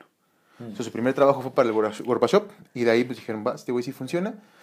Y empezó a hacer otros trabajos, pero ya directamente para la CIA y para el Vaticano. Mm. Entonces, si este güey trabajaba para esos dos y la madre también trabajaba para esos dos, pues ese no fue un encuentro fortuito. No, no, fue... Ese fue un... Pues armas tu equipo... sí, del- pero equipazo, cara. Tu equipo, sí. Señor sí, equipo, o sea, la madre Teresa Calcuta tenía un equipo de primer nivel. Hermano, si se estaba moviendo con los Clinton, si se estaba moviendo con los Duvalier de Haití, se estuvo con todo. Y ahí te va, ahí te va. con Nada más para, banda, para, para darnos una- un- un- el panorama completo. Eh, uno de los aliados de, de la Madre Teresa de Calcuta en su búsqueda por el, po- por el Nobel fue Robert Morauder, que era el secretario de Defensa durante la Guerra de Vietnam. Después fue presidente del Banco Mundial. O sea, un secretario de guerra eh, peleando para que a la Madre Teresa de Calcuta le dieran el Nobel de la Paz, porque fue el Nobel de la Paz. Que ya vimos Sí. que el Nobel de la Paz es una antesala donde nos dicen Este, exactamente. Sí, Este, bueno. huevos. Exacto, Huevos, como tal es huevos. De sus principales propagandistas de la Madre Teresa de Calcuta, la revista Time y la revista Reuters. Además, campaña mediática a más no poder. En este libro de The Untold Story les voy a dejar el PDF porque sí lo tengo. En ese libro viene en des- así en los capítulos desglosado todas y cada una de las exageraciones que hubo con respecto a la Madre Teresa de Calcuta. Sí. Dice este compa, por ejemplo, no nada más para citar números. Dice, yo fui con mi cámara y tengo un registro donde me puse afuera de, de su, Sí. de su casa, o sea, de donde estaba su principal centro de operación en Calcuta, durante 50 días, durante dos meses. Durante esos dos meses, yo con mi camarita estuve registrando cuántas personas entraban y les daban de comer. Se les daban de comer a no más de 50 personas al día. Eh, Puede ser mucho, dice, pues es mucho, es ayuda. Dice, pero nada más les daban una comida y era siempre la misma, sopa de verduras. Nada más, sopa de verduras una vez al día para 50 personas. La Madre Teresa de Calcuta decía que le daban de comer entre 3.000 y 5.000 personas diarias. Pues tiene que justificar todos los ingresos que obtenían por donaciones. Y esa 3.000 a 5.000 es lo que se vendió, güey, al mundo occidental. La Sí. Madre Teresa de Calcuta de 3.000 a 5.000 personas diarias. La Madre Teresa de Calcuta lavándole los pies a los, a los pobres. La Madre Teresa de Calcuta limpiándole las pústulas a las personas. Cuando en realidad no estaba ni siquiera tan involucrada ahí. Exacto, la señora, ni, la señora ni siquiera estaba en Calcuta, carnal. Iba a Calcuta una vez al año Sí, que no la veían por ahí. Durante los meses, aquí lo dice bien claro, dice durante el monzón, que es la época de lluvias, Sí. no se aparecía porque Calcuta pues es caliente, carnal, en Sí. lluvia, ya Está sabrás. pesado, sí, Tú sí, estuviste en la India. Sí, sí, O sí. Uy, el monzón está loquísimo. Ajá, güey, entonces ah, pues, la señora, la, la viejona no estaba ahí, carnal, porque la viejona en, en- días culeros, la señora andaba por, en Estados Unidos, en Inglaterra, Claro, pues, relaciones públicas. viajando en aviones privados. Por supuesto, por privados, carnal. Y supuesto. cuando no iba en avión privado, pues evidentemente primera clase. ¿no? Entonces la señora que promovía el amor a los pobres viajándose en esto. Y dirás, bueno, pues no pasa nada, ¿no? Pues es lo que tiene que hacer. Sí, pero aparte de que no vivía en Calcuta, también hay como muchas... Lo que dice este compa, lo que postula, y está interesante, pues no nada más este compa, ¿no? Sino como en todas las otras investigaciones que están, están chidas, güey, porque pues hacen sentido, es que las historias contadas por la Madre Teresa Calcuta, como bien lo, lo has mencionado, pues siguen una fórmula, güey. La fórmula crística, la fórmula del Salvador, Sí, en por este supuesto. caso de la Salvadora. Como, plan, cuento una anécdota de un, eh, una historia contada por ella misma, por la Agnes, en estos medios pagados que la, la posicionaron en todos lados. Habla de que una vez eh, encontró a una mujer que estaba haciendo comida por gusanos. O sea, ella que estaba tan podrida que estaba haciendo comidas por gusanos, excepto la cara. En todos lados tenía gusanos, excepto la cara. Entonces, ella, junto con sus misionarias, ¿qué son? De la caridad. con sus misionarias de la caridad, con sus manos, una a una le quitaron los, los gusanos. La mujer al final murió, pero que al morir dijo, viví como un perro, pero moriré como un ángel. Y dice este compa, curioso, porque en la India los ángeles no tienen tanta relevancia. Por supuesto.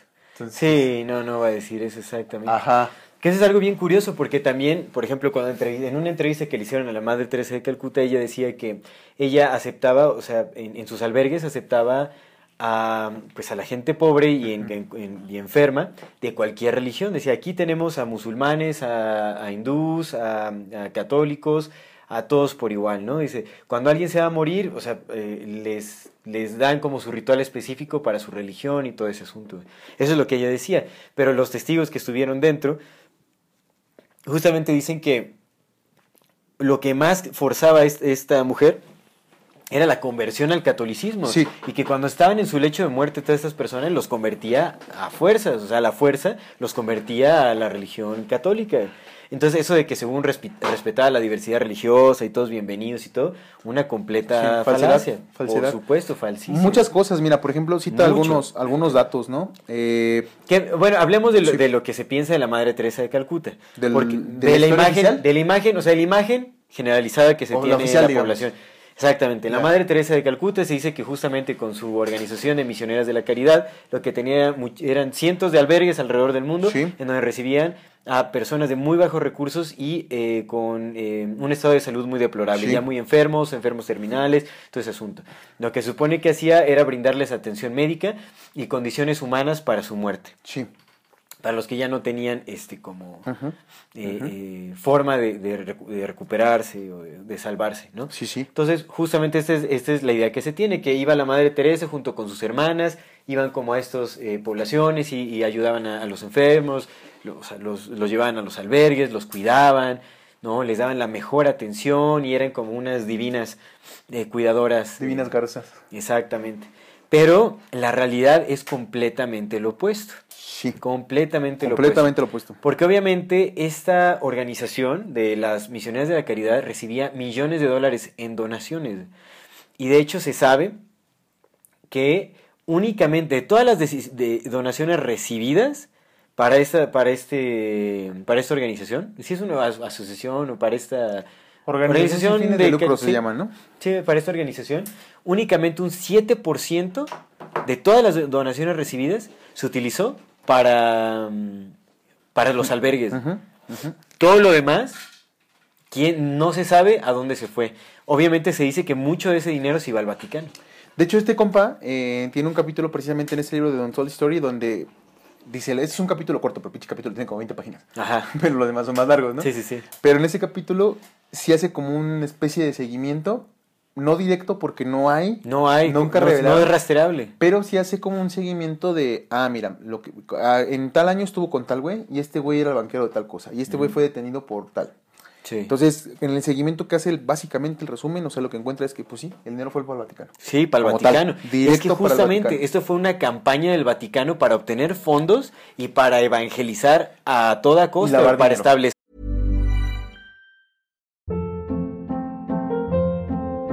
Hold up. What was that? Boring. No flavor. That was as bad as those leftovers you ate all week. Kiki Palmer here, and it's time to say hello to something fresh and guilt-free. Hello Fresh. Jazz up dinner with pecan-crusted chicken or garlic butter shrimp scampi. Now that's music to my mouth. Hello Fresh. Let's get this dinner party started. Discover all the delicious possibilities at hellofresh.com. I'm Sandra, and I'm just the professional your small business was looking for. But you didn't hire me because you didn't use LinkedIn jobs. LinkedIn has professionals you can't find anywhere else, including those who aren't actively looking for a new job but might be open to the perfect role, like me. In a given month, over 70% of LinkedIn users don't visit other leading job sites. So if you're not looking on LinkedIn, you'll miss out on great candidates like Sandra. Start hiring professionals like a professional. Post your free job on linkedin.com/achieve slash today. como Lavar un y chingo de dinero. posiblemente hasta tráfico infantil. Sí. Un montón de cosas. Pero, Pero, sí, fue- pero ibas a contar la historia lo oficial, ¿no? Ya, no sé eso que era buena. Sí, es que esa es la, la imagen que se tiene, ¿no? O sea, porque se cree que en sus albergues cuidaba mucho a la gente y todo ese asunto, pero se sabe que no, que en realidad eh, la realidad que vivían los enfermos ahí es que no se les brindaba eh, atención No. médica, que las agujas las reciclaban, o sea, Las las lavaban. lavaban cuando había enfermos de VIH y todo ese asunto, Sí. y las reciclaban Sí, y las reutilizaban a cada rato. O sea, no les compraban este, medicamentos ni y comida era lo más básico de comida. Eh, de hecho, hay un caso, hay una historia muy contada por varias fuentes en donde se dice que, eh, que ni, ni siquiera utilizaban el dinero de las donaciones para comprar comida, que la comida se las tenían que donar sí o sí. Que hubo un caso en donde eh, estaba la, la madre Teresa eh, en un como en un mercado, un supermercado. Cuando algo no así. se quiso mover de la fila. Ah, no se movía de la fila hasta que pagaran una cuenta de 800 dólares. Hasta que alguien la comida. pagara. Hasta Y- que y alguien la pagara. paguen. Ni aferrada como. Y como no ella se sola. movió hasta que alguien pagó Hasta esa que alguien le cuenta. pagó. Así, así de tacaña y avara. Sí. Sí, Sí, güey. recibían millones de dólares. No, no, no, es una tontería, una mentada de madre. Pues es que aprovechaba su... Literal, una mentada de madre. Pe- de la mitad. Una mamada de madre. Y, aparte los epítetos que la con la conocen, o sea, su campaña de, de mediática fue tan impresionante, o sea, pero impresionante, pues que la Arnal, si el cabrón que trabajaba directo para la CIA, el Malcolm eh, Mogherich, fue su director, orquestador de campaña mediática, Sí. pues no, tiene un chingo sentido que sea una. Y aparte la señora la Bernays, Sí. O sea, Posiblemente, posiblemente. tiene muy sentido. posiblemente sea Bernays, ¿no? Bueno, posiblemente, digamos, no, no muy, posiblemente sea Bernays. Eh, tiene mucho sentido que su campaña mediática haya sido así como fue. O sea, perfecta, fue una campaña mediática perfecta porque Sí. ahorita la estoy estoy muy seguro que muchos de los que nos estén viendo ahorita digan, ¿qué? ¿No? Sí, ¿qué ¿De está estás pasando? hablando? ¿De qué estás hablando? como la madre Teresa de Calcuta, pues sí, la madre Teresa de Calcuta. Pero al- lo- a lo que yo fíjate, eh, esta, esta- esta anécdota. En diciembre de 1984, 1984, la señora ya tenía 74 años, ya era doña Madre Teresa de Calcuta. Hubo una explosión en, en Bhopal, donde murieron 3.500 personas.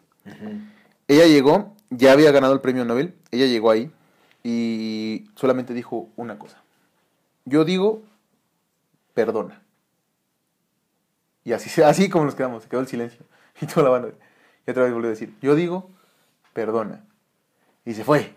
Y no dio ni ayuda, ni dio dinero, ni dio nada. Solo llegó, se presentó, puso su carita de señora santa y digo, yo digo, perdona. Como director de cine. Porque esos 3.500 personas murieron porque eh, se fugó, hubo una fuga enorme de gas de una empresa transnacional que estaba ahí asentada en ese pueblo. O sea, fue las culpables fueron la pinche empresota hasta que Sí. trabajan con medidas súper inseguras y que les Sí. importan poco los trabajadores. Por eso dijo, yo digo, perdón. Perdona. O sea, fue a lavarle la cara. Ah, a estas es que eso es lo que hacía, o sea, la- también lo utilizaron como instrumento de justificación para un montón de personajes chingo, corruptos. Para un chingo.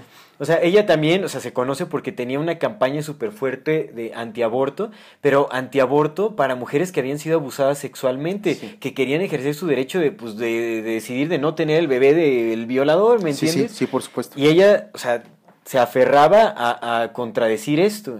Sí. A pero muy hipócritamente porque a- apoyó a, bueno, recibió donaciones directas y tenía una relación muy estrecha con la señora Indira Gandhi, Era amiga de los Gandhis. de claro. los Gandhis, pero bueno, la señora Indira Gandhi que eh, se sabe que apoyó eh, una, una campaña criminal para esterilizar a mujeres.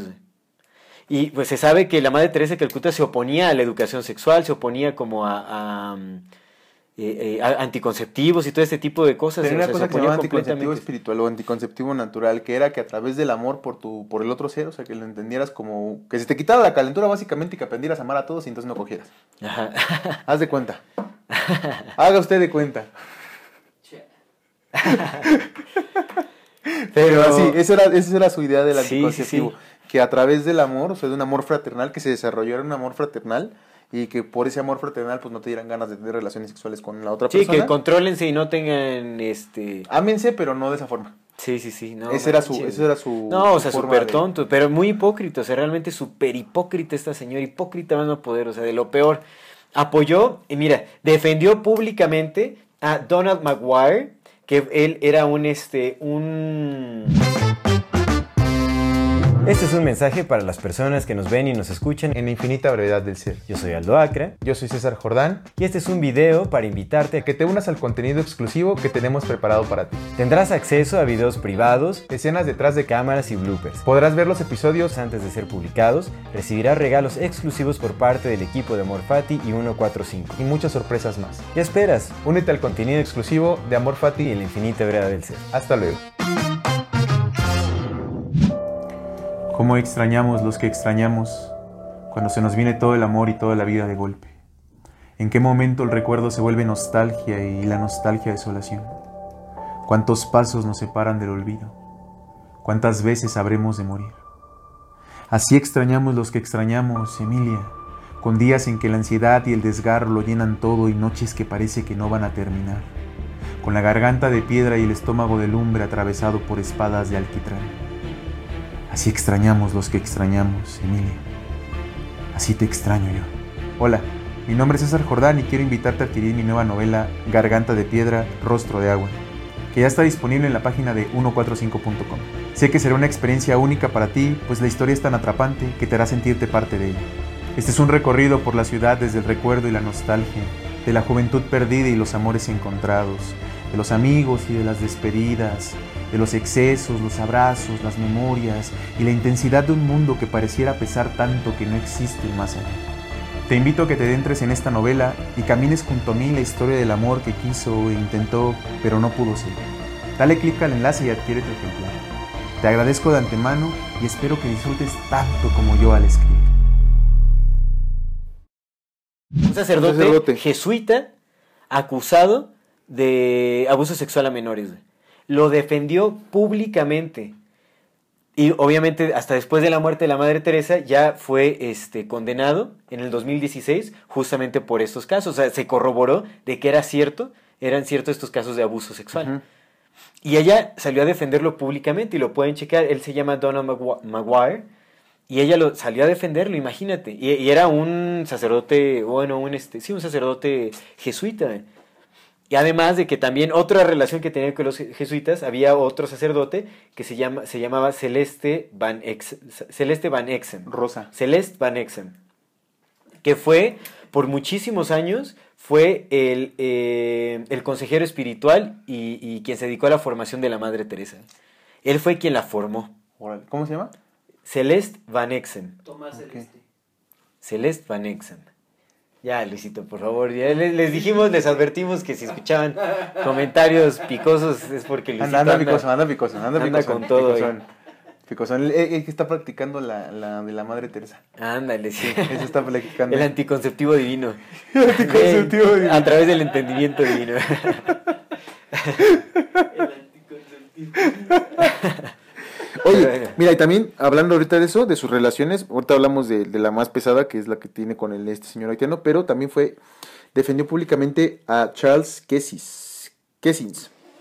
Ese compa fue uno de los responsables de la crisis de préstamos y ahorro de los años 80, o sea, por, por culpa de los fraudes de este compa, mucha gente perdió su dinero, todo su dinero en los años 80 en Estados Unidos. Esta señora se supone que muchas veces le pidieron intervención como de, oye, eh, Madre Teresa de Calcuta, ayúdeme a mi hijo que lo metieron en la cárcel injustamente, o esto, Ah, cosas sí, políticas. Ella decía que no, que ya no se metía en esos pedos, ex- excepto con este compa que le donó hasta 1.25 1.1 1.25 mil millones y billones, no, 125, perdón, 125 millones es lo que se, así como que es lo que se estima, hasta 125 millones de dólares a, la ma- a las organizaciones de la Madre Teresa de Calcuta, de obviamente de todo el dinero que se chingó para lavarlo por el Vaticano, y con él cuando lo metieron en la cárcel, ahí mandó una carta pidiendo al juez empatía, que lo liberara. Liberara, sí. Simón. Y el juez le respondió, en este libro que de, de Untold Story viene la, la respuesta del juez, donde le dijo pues ciertas cosas de no mames señora, no mames, yo lo libero, no pero básicamente yo lo libero, pero regrese el, regrese el dinero que le dio porque es dinero maravilloso. Sí, sí. ¿Y sabes qué le respondió? ¿Qué le respondió? Nada, sí que no le respondió nada. Sí, sí, sí. Nada, carnal. Sí, no respondió Nada. absolutamente Dijo nada. la señora, mira, el yo soy dueña de mi silencio, dijo el presidente. Sí, sí, sí, ya no le dijo nada. Sí, no manches, una pasada. Pues también defendió públicamente a los Duvalier, Eso, justo. a los dictadores de Eso. Haití. O sea, imagínate que fueron, obviamente, eh, eh, eh, condenados por crímenes de lesa de humanidad. lesa humanidad, carnal. Imagínate, Te- te- los públicamente salió a su defensa. Te contaba que en esta, en esta película de, de- de El Señor de la Guerra con Nicolas Ajá. Cage, que veanla, es muy buena, buena, es buena a mí esa me encanta, sale el, el nuevo, el nuevo Charles Manson. El... ¿Cómo se llama, Luis? El Jared Leto. Ah, Jared Leto. Jared ah, sí, Leto, Jared- sale Jared Jared Leto. sí. Leto, Antes de que fuera Manson, ya, ahí sí, sale sí, mi sí. compa Jared Leto. Y este... sí, sí. sí sale, güey, sí sale. Es el... Duvali. Ah, ¿cómo se llama? ¿Cómo se llama Duvali su hermano? Ki- No me acuerdo cómo, cómo, cuál es el nombre de su, de su carnal en la película, pues. Este, pero es un peliculón, es un peliculón el Señor de la Guerra. La neta está, está bien chida porque pues dice un chingo de cosas de cómo funciona a altos niveles, todo ese pedo. Sí, sí, sí. A mí me encanta la escena final. Digo, súper paréntesis. Ya ¿no? ni me acuerdo de la escena final. En la escena final le dice, le dice cuando lo capturan y todo el pedo. Eh, spoiler para los que no lo han visto, pero pues, véala. Ya tiene muchos Sí, años. es mucho. Le dice, le dice al que lo captura, ¿no? Que es el Ethan Hawke. Ujú. Eh, que es El el, Ethan el Hawke, Ethan que es el que sale de... Puro. Esa película está chida, güey. Ah, cuando... sí. Puro güey, güey de la CIA, pero Está chida. Entonces cuenta cuando llega, cuando según lo capturan en la Interpol y, y ya lo, lo encierran y todo, le dice, mira, le dice, ahora sí, ¿qué vas a hacer? Ya te capturé. Le dice, ah, pues está bien. Le dice, mira, empiezan a discutir la chingada y al final le dice, en dos minutos van a tocar esa puerta y tú vas a salir y te van a, te van a felicitar por haberme capturado y te van a condecorar y te van a decir que te van a dar un ascenso y que puedes seguir tal y tal y tal. Y te van a entregar un folder con todos estos documentos y te van a pedir que te vayas de aquí porque me van a liberar. Y te vas a quedar con todo el coraje del mundo con tu nuevo ascenso y yo voy a seguir porque mi trabajo es más importante que el tuyo, porque yo le doy trabajo a las personas que mueven este pedo. Y ya, ya y el otro güey se queda loco. así, me te lo va contando y ya nada más cuando termina de decir eso, escucha como tocan la puerta. Ton. Y ya en, ya en como en imágenes nada más, eh, porque eso lo cuenta este güey, pero en imágenes ya se ve todo lo que le está diciendo este güey, y cómo Sí, este güey sí. hace la rabieta y avienta los ver, papeles sí, y, al final ese güey se va caminando, güey. Simón. Y ahí le dice, le dice, y no es porque sea yo, dice, porque pues yo puedo ser cualquiera, en este momento me toca a mí, ahorita me necesitan, pero esto que estoy haciendo es algo que tenemos que hacer. Es algo que se tiene que hacer tiene que para hacer. mantener este pedo. Bueno, pues esta, en esta película, el, el- el que le compran, en una parte, la mitad sale un dictador en, en África, que le compra armas y todo el pedo, y el vato quiere un, M, un M16, que es la que usa Rambo, y se la compra a su hijo y todo ese pedo. Ese vato está parcialmente inspirado en John, John, Duvalier. John- ¿Es John Luke? Jean-Claude John- Duvalier. ¿John Claude? Jean-Claude Duvalier. Jean-Claude Van Damme. Jean-Claude Van Damme. Jean-Claude Jean- Duvalier. es Jean- Jean-Claude Duvalier. Simón. Que Fíjate. le decían Papa Doc. Papadoc. Papa Doc. Al Jean-Claude. Ajá, le decían Duvalier. pa- Papa Sí, Doc Duvalier, sí, sí. pero Junior creo que era el Junior. Te digo, y ese vato está parcialmente inspirado en este compa. Entre otros pero mucho tiene que ver con este güey. Pero aparte, la, la madre Teresa de Calcuta tiene una frase bien cabrona donde dice que ella nunca había visto Ah, que, que la gente, que el pueblo, que el que pueblo, el pueblo pobre estuviera tan Afín, fuera tan afín tan afín a, su- a sus dirigentes. a sus dirigentes. Como con, con su amigo.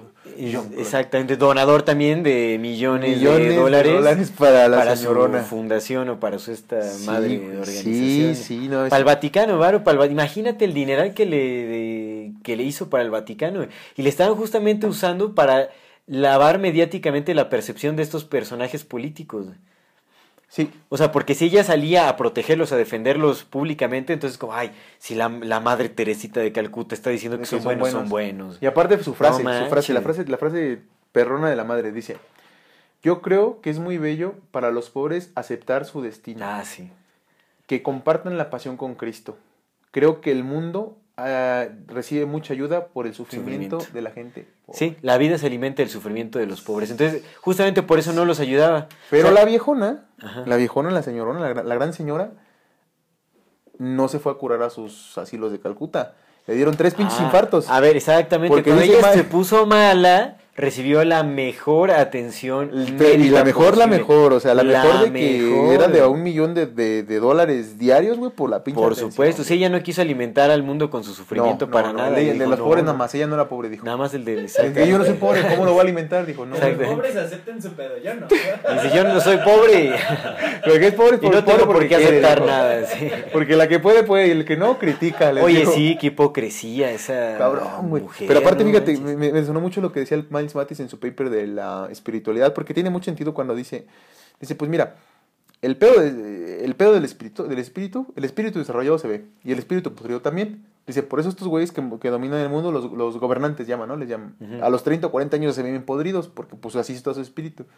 Y pues dije, güey, pues no mames, por razón le dieron tres infartos a la señora, Tres güey. infartos. Oye, ¿y si sabías que... Y eh, tenía problemas en la espalda y artritis y... Estaba jodidísima. Jodida, la señora, jodida, jodida. jodida. Pero sabes que en un momento durante su enfermedad, eh, mientras eh, estuvo... Ni tan jodida, aguantó. Aguantó ochenta y tantos años la señora. Pero porque recibió la mejor atención Pues médica, sí, pues, no manches, invirtió Ella- millones ella de no dólares. comía sopita de verduras una vez al día, ¿eh? No, No, no, no, hasta carne humana de haber comido. No. Bueno, no, eso sí, quién sabe, ¿no? Pero bueno. no lo dudo ni tantito. No tengo pruebas, pero tampoco Pero lo tengo que sí, durante su estadía en el hospital, creo que la primera vez que, que la internaron, mandó llamar a un padre para que le exorcizara, porque ella pensó que era obra del demonio, que estaba enfermo y que le estaba jodiendo el corazón. No, Y le exorcizaron. no, La mandaron a exorcizar. Ella se, man- se auto bueno, mandó a eh, exorcizar. Oye, pero su campaña mediática estaba cabrona porque... Cañones. ¿Sabes cómo la conocían? Como la santa en vida. La Santa. The Living Saint. Sí, pues ya, ya la estaban este, promoviendo para Carnal, fíjate. su campaña para Normalmente la se- canonización. eh, puedes beatificar. Beatificar es cuando preparas el camino para que canonices. Sí, es el primer beato paso a la para la, canonización. Beato y luego el canonizado Sí. santo. Bueno, pues se supone que tiene que pasar cinco años de la muerte de una persona para que la puedas considerar la beatificación. Pues el señor Juan Pablo II, otra fichita, No fichita, fichita. Beatificó como 200, No, 300. no, no, no, ahí te va, ahí te va, aquí 465, algo Aquí así. te va tú. 400 y tantos. durante- 300 canonizaciones. 300 canonizaciones. Can- 600 beatificaciones, Ah, 600 no. beatificaciones y 300 canonizaciones. En nada más en su periodo. Cuando en los 400, 400. años anteriores, nada más La mitad de eso. 600 personas fueron canonizadas. En 400 años, 600. 600. Y este güey, en 40 años que estuvo en servicio, canonizó a 300 y beatificó a 600. 600, no man. Sí, Sí, un montón, un montón. Campaña, Campaña, sí, para volver dinero, a crear dinero. dioses y para volver a crear dioses. Exacto, es que es eso, pues es que creas dioses, estás generando un montón de Sí, dinero. Y... Bueno, entonces esta señora, cuando muere, carnal, el, este papa, el don Juan Pablo II, que también joyita, que ya haremos Sí, un programa sí, especial sí. de don Juan Pablo II para que nos terminen de excomulgar. Les amamos a, a todas las personas, que, sin importar su creencia religiosa. Pero hay que abrir los ojos también, no jefita, perdón, perdón, jefita, yo te dije que yo no quería No catecismo. manchen, pues léanse ahí las historias reales de estos personajes. Yo le dije a mi jefa, madre, a mí, como el Ferras, madre, yo a ese vato lo voy a machetear. Yo no quiero ir al catecismo y me mandó. Evadan a los gurús, sigan a las plantas y no las alucinógenas. Bueno, el punto es que muere y ese mismo año de su muerte la beatifican. Sí. Le encuentran, porque, o sea, este pedo de No, la, la, campaña la beatificaron en el 2006, creo, la beatificación, ¿no? No, eso fue lo de sus milagros. Ah, eso fue Ahí lo de te sus va. milagros, Su sí, primer sí. milagro se lo encontraron en 2006. La beatificación fue enseguida. O sea, murió y al año siguiente estaba beatificado. Pero para beatificar necesitas también, eso No, es para la es canonización, necesitas dos canonización, milagros. Ahí te va, te digo que su campaña mediática fu- sí- sigue, güey, todavía. Sí. O sea, esa campaña mediática no fue nada más mientras vivía. No, no, no. Sigue todavía ese pedo. Que si fue canonizada en el 2016 por el Justo, Papa por el Francisco. Papa Francisco. Entonces, pero, pero se supone que los dos milagros que le encontraron en 2006 y el otro en 2014, creo, en alguna cosa así. en para el 2000... No, el primero fue en el 98 y el segundo en el 2008. Cuando se encontraron. Cuando fueron aprobados ya fue después. O sea, pasaron unos años Porque para se que supone que, un- que el primero, uno de esos dos, bueno, uno de esos no sé si el primero o el segundo, pero uno de esos dos, se supone que una de las imágenes, ya, ya no ella, sino que una de sus imágenes sacó un rayo así y tocó a una señora y lo curó, la curó de un tumor que tenía de quién sabe qué. Ajá, ese fue el, fue el primero porque ella murió en el 97 y esto, este milagro sucedió en el 98. Pues es lo de que Mónica Berra. Yo creo que ese Mónica Berra que supuestamente le quitó unos tumo- un y que, tumor ella, que y- tenía. y que ella y su esposo y el doctor dijeron, no mames, no Pero es cierto. no, recibió atención médica, tratamiento ajá. justamente para, Para eso. Para eso. Para eso. Sí, o sea, dijeron, no, pues fue más la atención médica que... Y el Vaticano dijo, oídos sordos. No, más bien les dijo que se callaran, les dijo, no, no, no, no, aquí Sí, nada, o sea, sí les pidió que guardaran silencio. Y Francisco la, la canonizó. La canonizó también La con un segundo milagro similar, también que un, un hombre brasileño que tenía múltiples tumores cerebrales, también se sanó. No sé cómo, supongo que algún rayo de luz también de alguna imagen, una petición, y es como, no manches, o sea, está O como, súper como, como su tía de uno de mis amigos, que fue a la playa y con un granito de arena se embarazó. Ándale, sí pasan Sí. esos Sí, milagrazos. un granito de arena.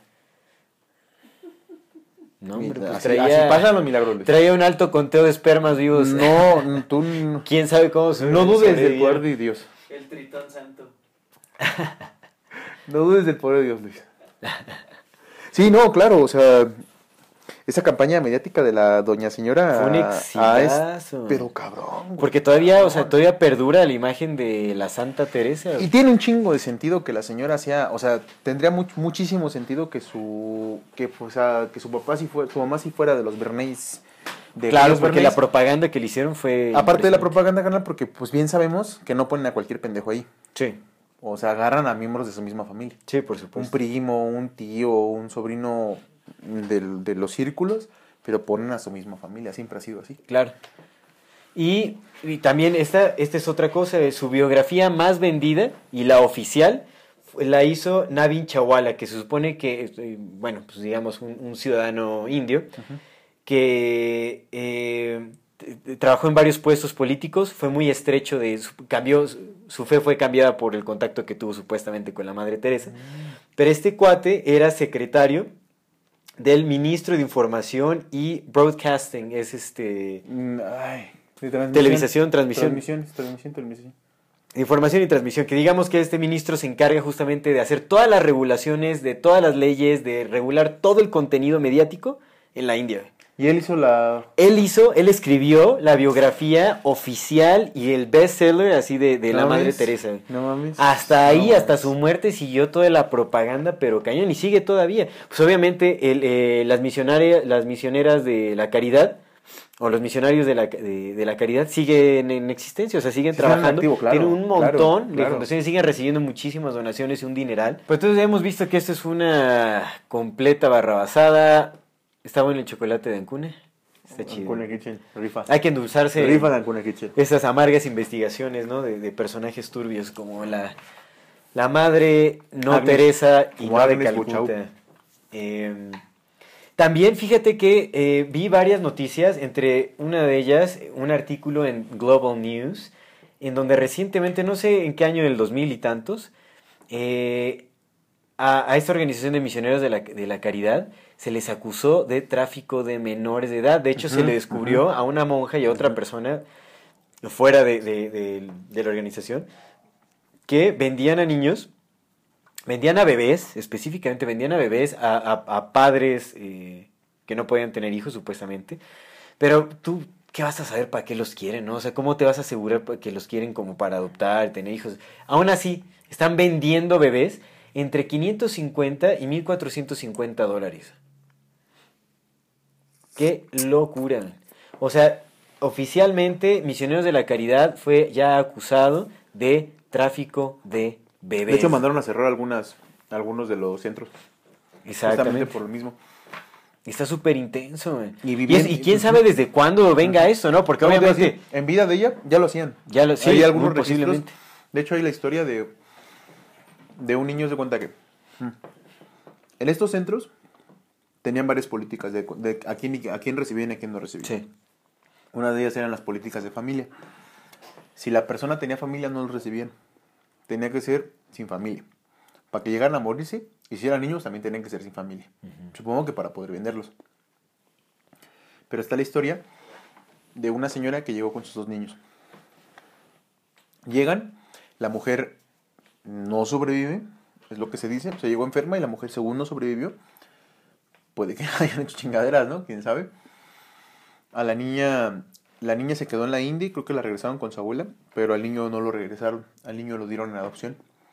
Se supone que la abuela dio el permiso para que lo dieran en adopción, pero años después la abuela empezó, reclamó legalmente que ella nunca había el permiso porque aparte en la India, o en esa parte donde estaba en este centro, es ilegal que las abuelas puedan dar el permiso, las abuelas no pueden dar el permiso. Y si la abuela no da el permiso pero está viva, entonces considera que hay familiares pero no puede dar el permiso, entonces el niño no se puede dar en adopción. O sea, también es un pedo, ¿no? Bien grande Sí. ese pedo, o sea, para el niño, pues que Sí, queda ahí, pues si lo quieren adoptar. Pero como no lo puede dar, pues se supone que la abuela dio el permiso. Entonces, este compita que se fue a Estados Unidos, eh, eso tiene como 10 años la, la noticia, 10 o 15 años, pues ya de grande regresó a buscar a su hermana y a su, a su abuela y no los ha encontrado, ¿no?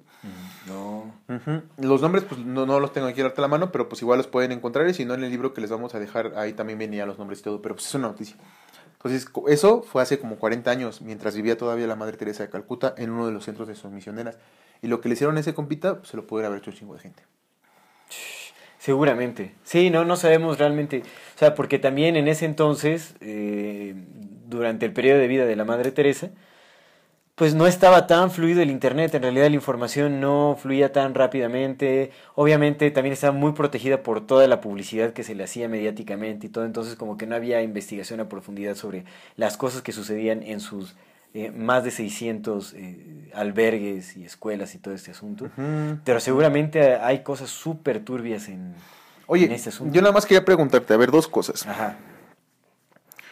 Una, eh, bueno, la- la- tal vez nada más sea una. ¿Por qué, ¿por qué si la, la agenda ahorita, la agenda ahorita marca el aborto, eh, como que la, la liberalidad, ¿no? La no moralidad y todo eso? ¿Por qué los personajes que tuvieron o han tenido un impacto tan grande, güey, muchas veces son personajes más fundamentalistas que van en contra del aborto, como la Madre Teresa de Calcuta, que van en contra de las prácticas, prácticas liberales. Sí se supone que la agenda marca todo el otro lado. Sí, yo también me cuestioné exactamente lo mismo. A lo que, a la especie de conclusión a la que llegué es que si nos ponemos a pensar, los albergues para enfermos en realidad no eran albergues para enfermos, era albergues para que la gente se fuera a morir ahí. Sí. Entonces, realmente... Para matarlos. Exactamente, eso es lo que estaba haciendo, estaba matando gente, literalmente mataba gente, justamente por o sea, la falta de higiene, las pésimas prácticas médicas. No que había medicinas. Porque no había personal médico ahí, o sea, eran las monjas con medio, ahí les sabían dos, tres cosas, pésimas prescripciones, o sea, Porque todo era curado mataban gente, mataban gente, y, y ni siquiera tenían un protocolo para separar a las personas que eran tratables de las no tratables, todos estaban juntos, Sí. mezclados, y todos se morían, prácticamente todos se morían ahí. Bueno, se supone que más de un 40, tenían un- arriba, y eso yo creo que se vieron muy decentes, pero tenían eh, arriba de un 40% de índice de, de mortalidad. mortalidad. ahí, o sea, casi el 50% de toda la gente que iba ahí se moría. güey. O sea, muchísima Mucho, gente. eso es mucho. Mucha Eso es mucho. That's a lot. Por eso, pues, ahí están matando gente, es parte de la misma agenda. Ajá, esa parte sí, güey. Obviamente, ah, pues porque es políticamente correcto, se tienen que mostrar, o sea, como, Pero como ¿por qué sus antiaborto? principios de vida. Y, ¿Por Así qué tan, tan aferrada. ¿Crees que eso, eso sí ya haya sido como un- una postura personal que pues le dieron chance como de, bueno? No lo sé, no, yo creo que Porque en de esos, haber es que, ajá, en esos, lados ya, está todo...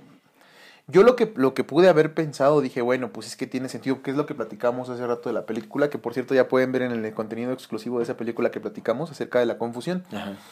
No sé, considero yo que pues tiene, pues es oposición controlada. Sí, por supuesto. Pones a gente que diga que es pro aborto y que, y que confunda a unos, y tienes a gente que diga que es anti-aborto y Es que, que, confunda a otros para que se peleen. Pues que tenemos que entender que eh, Agnes lo que hacía era seguir las instrucciones del Vaticano. De su jefe, el papá, Y la Iglesia Católica Apostólica Romana siempre se opuso al aborto. Y tenía que sostenerse con esas mismas políticas, por supuesto, porque era, era imagen del Vaticano al final. O sea, el Papa Sí, era sí, quien sí. le rendía cuentas. Sí, sí, sí, en- entiendo esa parte, te digo, a mí lo que me sonó fue más como esa parte, como la Sí. labor de, de Operación Caos. Sí, sí, sí, sí. El, tú dile a todo el que crea algo Sí, que o sea, es y, cierto. y nos podemos dar cuenta de que pues, le valía gorro porque pues estuvo con la Indira Gandhi, que pues ella sí eh, hizo, o sea, ilegalmente esterilizó mujeres, una campaña gigantesca, y es algo que se considera con la Hillary crimen. Clinton, que es pro aborto. Ah, exactamente, también compa de, la, de los Clinton. Hay La- una anécdota bien cagada que se Y también recordemos que era amigaza de la Lady Di. Ah, justo, mira qué cagado. Te iba a decir que hay una anécdota de doña Lady Di que dice que cuando que ella quería conocer a la madre Teresa de Calcuta, que fue como tres veces a Calcuta y pues nunca la encontró porque la viejona nunca andaba ahí. No, y pero que se conocieron, sí, pero se conocieron eh, la primera vez en Roma y la segunda vez en Nueva York. Pero la Lady fue tres veces a Calcuta, güey, esperando encontrarse Ah, con no su- pues sí, no pues no, la señora, No no, no mames, ¿qué la señora ahí? se la pasaba cotorreando, güey, pues se la pasaba cotorreando por el mundo, sus aviones privados, güey. Exactamente. Que iba a estar en Pero mira, Calcuta. Otra gran ironía, la- el- esta Agnes siempre se opuso al divorcio. Ella no aprobaba el divorcio para nada. Más que los amiga Lady Di. Exactamente, porque ella fue quien aprobó, le dio el, el permiso a Lady Di para que se divorciara, güey. ¿A poco? Sí, no, super. Nada más a quien le daba su varito decía, ah, tú sí tienes todos mis permisos. Permisos, Pero no cualquier varito, porque la señora No, cobraba no, millones, milloncitos, millones. ya, de milloncito millones. para arriba. Pero pues era un agente de inteligencia del Vaticano, seguramente, que el Vaticano, CIA, jesuitas, la misma madre. La misma madre. Teresa de Calcuta. ¿Cómo? La misma La madre, misma madre Teresa de Calcuta. Exactamente. Exactamente. Pero sí, güey. Sí, pues es que, güey, son la, es la misma gata, pero revolcada. Todos tienen la misma, la misma cortina. La misma revolcada, pero. Tenemos que, tenemos que hacer el segundo, la segunda parte del, del Vaticano. cara. Sí, sí. Tenemos varias, varias segundas partes que hay que hacer. güey. Uf, un montón y revisitar varios y temas, personajes. Te digo que hacer- hay que hacerle ese programa al bendito Juan Pablo II, que ya es santo también. ¿Ya santo, no? Ya, Ya ya, es es santo, santo, ya, San ya es Juan Pablo, sí. No, pues tenía que ser, si él. También él. santificaron desde el principio. También él fue una campaña de Más bien, él se santificó así, Sí, él dijo, de "No, morir". ya. Bueno. De- yo creo que dejó una carta. ¿Cuál es su última voluntad? Ser santo. Oye, este cuate también fue una campaña publicitaria súper exitosa. De ¿no? Carol Goftila, sí. No manches, el. Carol, Carol sí. Goftila estaba al todo, una vez que también fue, según estuvo en los campos de concentración y todo el vato. Ándale, ¿cómo les inventan señor, historias acá, señorón. eh? Vienen de Sí. familias Sí, eh, millonarias. El Papa San Juan Pablo II. Hay que ver quiénes eran sus padres, seguramente también millonarios. Sí, güey. Muy posiblemente. Sí, pues, no. Tenía dos doctorados. Creó la jornada de las juventudes. Pues sí, viejo mañoso. ¿Cómo no? no nos excomulguen. Qué jornadotas. Yo sí quiero bautizar. Pero bueno, ¿cómo ves esta turbia realidad con la no madre, no Teresa y no de Calcuta? Está. Es, es complejo, es complicado, es una gran broma, amigo. Mientras más te das cuenta. Yo me acuerdo que de morro, así todas estas cosas, pues uno- a uno le llegan, ¿no? Entonces yo veía en la tele, pues por mis padres, porque pues se las vendieron bien bonito también. Sí, Como a mí me la vendieron por un ratote, güey. Por un ratote, por un ratote, no la compré también. Pero yo me acuerdo que sí, yo sí veía. Eh, ah, porque aparte la campaña mediática de la Madre Teresa de Calcuta fue a nivel como igual que el Papa Juan Pablo en sus estampitas, güey. Todo el mundo tiene una estampita de la, De la de Madre la Madre Teresa. De Calcuta, carnal. Todo el mundo. Sí, sí, sí. Entonces yo me acuerdo que cuando de morro, pues yo veía a la Madre Teresa y sí escuchaba muchas veces esas frases que se dicen, no, es que la Teresa, de, la, la paciencia de la Madre Teresa o la Santa, ¿sabes? Como, ah, esa, esa, esa. No, el dicho de no, pues tampoco soy la madre Teresa de Calcuta, pero pues sí hago mis Simón, buenos. Simón, este, mis buenas obras, mis buenas ¿no? obras. Justo. Eso, eso. Entonces yo me acuerdo que de morro pues veía a todos estos personajes y pues yo me la compré, güey, porque pues Sí, pues obvio. hijo de católicos, carnal, en un pueblo católico, en un Oye, país mi papá lloró cuando se murió Juan Pablo Sí II, lloró, güey, sí y a mí me dieron papá. ganas de llorar Sí, también. porque tu papá, ay, ay, don Juan Pablo. Sí, es cierto, Mi mamá, creo que mi mamá, yo creo que mi mamá también, si no lloró, sí se aventó así su, su buen rosario por el, por el viejón. Güey, sí, sí, sí. Sí, güey. Viejo mañoso. Pero yo me acuerdo que los veía, güey, pues yo sí me compré bien cabrón. O sea, yo sí tenía una, una aura sagrada con la que pintan a la Madre Teresa y al Papa Juan Pablo. Y dices, no, que el Papa viajero y que vino y visitó y tú eres mi hermano del alma, realmente mi amigo. Y, ¿sabes? Hermano de una... Sí, Sí, es el pinche coro de niños. Órale, sí es cierto, carnal, no, carnal, hombre. Carnal, y su Qué emotividad. visita, güey, que vino cinco veces. No, a güey. México le encantaba. Le gustaba a los niños mexicanos, al pinche viejo. Porque cinco veces vino el cabrón. También era de zapatos rojos Prada y así, ¿o cómo? güey, Sí, su carnal, carnal. Suela roja chingona, güey. Así le echaba al moeta su suela roja.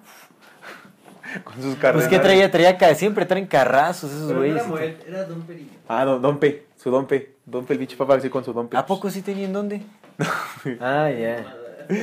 Es que no ves que ahorita. Dije, órale, ¿a está poco sí pisteaba el en Seguro, México, sí, güey? seguro sí, güey. Seguramente sí pisteaba, pero. Sí, seguro se fue a cotorrear al Baby O, güey, ahí con Luis Miguel. Andaban los dos así. A Era... la isla. Ay, a la isla del Jeffrey Epstein. Güey, quién sabe. Imagínate un infiltrado ahí documentando su vida privada. Sería interesantísimo ver qué show. güey. Pero bueno, el punto es que sí estaba esta mediatización, carnal, y todo mundo que yo, o sea, de lo poco que podía observar de cuando era más morro, era que todos, todos parecíamos tener estas, esta, es- en la mente esta idea de que pues si eran los santos que nos vendieron, güey. Y una vez que profundizas en todo esto te das cuenta del engaño tan magistral, mira, como este plumón magistral. Ándale. Patrocínanos, magistral. Patrocínenos, mira aquí Patrocínanos, para... magistral. Ya, Claro, como quien sea, no patrocínenos. Pero es que sí es un engaño Hasta magistral, güey. nos- Sí, Kindle, Amazon, patro- mira aquí tengo un Kindle de Amazon, patrocínanos. Que eso fue a- a- fantástico. Amazon, ¿no? Pero sí, magistral, este engaño magistral, carnal. En el que hemos caído todos, güey. Todos, Sí, que- carnal. es que cuando analizas un personaje. Tú no sabías el pedo de la madre Teresa de Calcuta. No, y digo- le sabes a la conspiración. Sí, sí, sí. No, no la había estudiado, pero, o sea, justo es eso, ¿ves? que- es eso, carnal. O sea, tenías tus índices y dices, bueno, pues es que ya, ya sabemos que nadie es santo, que todos son falsos, Que pero, todos- pero ese, pero no- ese no le- cochinero no lo sabías. No, no lo sabía. Eso que tú le sabes a la conspiración, Sí, güey. sí, sí. Ahora imagínate la gente que no ni está tantito cerca relacionada con esto, güey. Las imágenes que tienen acerca del Vaticano, de su religión, güey, de la de esta señora, de la Virgen, güey, de todo este pedo, güey. Toda esta gran maquinaria con la que nos han programado, con la que nos han enseñado, con la que nos con la que hemos crecido, güey para formarnos de cierta forma, güey, para darnos ciertos lineamientos y para ponernos, mira, tú, tú perteneces aquí, tú perteneces aquí, tú perteneces aquí, y ese güey es tu enemigo, pelense. Sí. Es un engaño impresionante, Abismal, carnal, Abismal. por lo bien que les ha salido, güey, carnal. Lo bien que les ha Por eso salido. yo te digo, o eso sea, es lo que da más miedo, güey. Yo, no- por, por ejemplo, ahora que tuvimos a Nietzsche, que él decía que supuestamente vamos ganando, que ha habido, yo digo, O sea, todo lo demás, Yo unos quisiera. datos impresionantes. Yo, Yo también quisiera, creerlo, pero digo, mira, la verdad es que yo no siento que vayamos ganando absolutamente Feliz nada. despertar, humanidad. ¿Por qué? Porque si fuéramos ganando, ya habría propuestas detrás empezando a construirse. Sí, ¿Qué sí, sí, propuestas tenemos como humanidad? Si desaparece este sistema, ¿qué estamos proponiendo? Oye, si se cae el sistema, nos quedamos a la deriva y nos morimos todos, porque no tenemos propuestas detrás. No, o, o sea, o a pesar de que esté, o por lo menos está nada más en el mundo de las ideas, porque no hay nada tangible, o sea, no hay nada que, que venga a reemplazar. Nada. Entonces, ¿qué estamos ganando? Y deja tú ya. No estamos pensar ganando, en que pero- se caiga esto ya es como ir un paso muy, muy adelante, güey, en realidad. O sea, podemos No- construir cosas, nada, pero, pero no hay que confiarnos, porque el creer que hay ahí como un grupo secreto que está tomando, no. Yo, o sea, yo no va a nadie, no, no se, siente, no que se ve, no los buenos. Se supone que la madre era la buena, que el papa era el bueno, que el Vaticano es el bueno. Se supone que la iglesia católica es, el, es la buena. Bueno, se suponía hace muchos años, ¿no? Ya se sabe que... de- En general, tú y yo sabemos, güey, pero pregunta ahorita lo- población. los héroes actuales ya son Julian Assange, este... Los mismos, Snowden. solamente con otros nombres. Exactamente, pues ya, ya ahora son este... Pero es eso, güey. Pero, pero te digo, eso es para la gente que conoce de la, de la conspiración y eso es muy poca, güey. Pero en el grueso de la población, carnal, ellos son los buenos. Sí, Estas personas son las buenas, carnal. O sea, ¿dónde? Sí, ¿Dónde, güey? ¿Dónde? Oye, el Gandhi, ya cuando analicemos al Gandhi también nos vamos a dar cuenta de un montón de cochinadas. güey. Va a estar. Y esos son los, esos son las referencias para lo bueno del mundo. güey. China, Entonces, como China, hubiera dicho Gandhi, sé el ejemplo que Sí. quieres ver en el mundo, ¿no? ¿Cu- cu- cuántas personas no usan esa frase para darle peso a su speech o lo que sea? Que sí es cierto, ¿no? Yo, lo, yo le he hecho Que muchas sí es veces. cierto, porque sí es cierto. Sí, sí, sí es cierto, pero imagínate, estamos usando a Gandhi, una farsa también. Pedofilazo también. Sí, por lo que se dice. Ay, carnal. Pero es eso lo que voy, güey. O sea, se supone que esos eran los personajes buenos, carnal. Y los, los que están haciendo el cambio y los que están volando por nuestros intereses. Y Pues como diría Gandhi, sé el ejemplo que quieres eh, ver en el mundo. Tú eres el y los, Mesías- los- el Mesías que estabas esperando. Exactamente. Sé lo que quieres. Nosotros somos los mesías que Que también eso es cierto, ¿no? Que sí es cierto. Por supuesto. sí es cierto, güey. Pero. si, si no vemos a, a alguien bueno, pues nosotros seamos los buenos. Pues nosotros es que al final, que- güey, también es como lo que dicen en, en, en The Matrix, ¿no? Independientemente si somos unas pinches baterías conectadas a, un- a una madre que le estamos dando energía, quién sabe qué, güey. La realidad es que sí necesitamos esperanza, si no ya nos hubiera cargado la chingada desde antes. Sí, por supuesto. Si no nos dan héroes, Sí. ¿qué sentido le encontramos a este pedo, no? Sí, sí, sí. Que es lo que hablábamos. Realmente vamos brincando de esperanza en esperanza. De mesías en mesías. De gurú en gurú. Esperando que el que llega sí sea el bueno. Y así nos mantiene. Con esa falsa esperanza así, pum, pum. Trabajando para ellos. No, sí hay que, hay luego, que echarle y ganas. luego ¿eh? no podemos hacer nuestros programas de este de, de propósito de propósito Ya vean, porque no los sí, ven no los ven, no los ven no ven nuestros programas, quieren ver los pu- pinches programas tristes. pura conspiración, pura cochinada. que-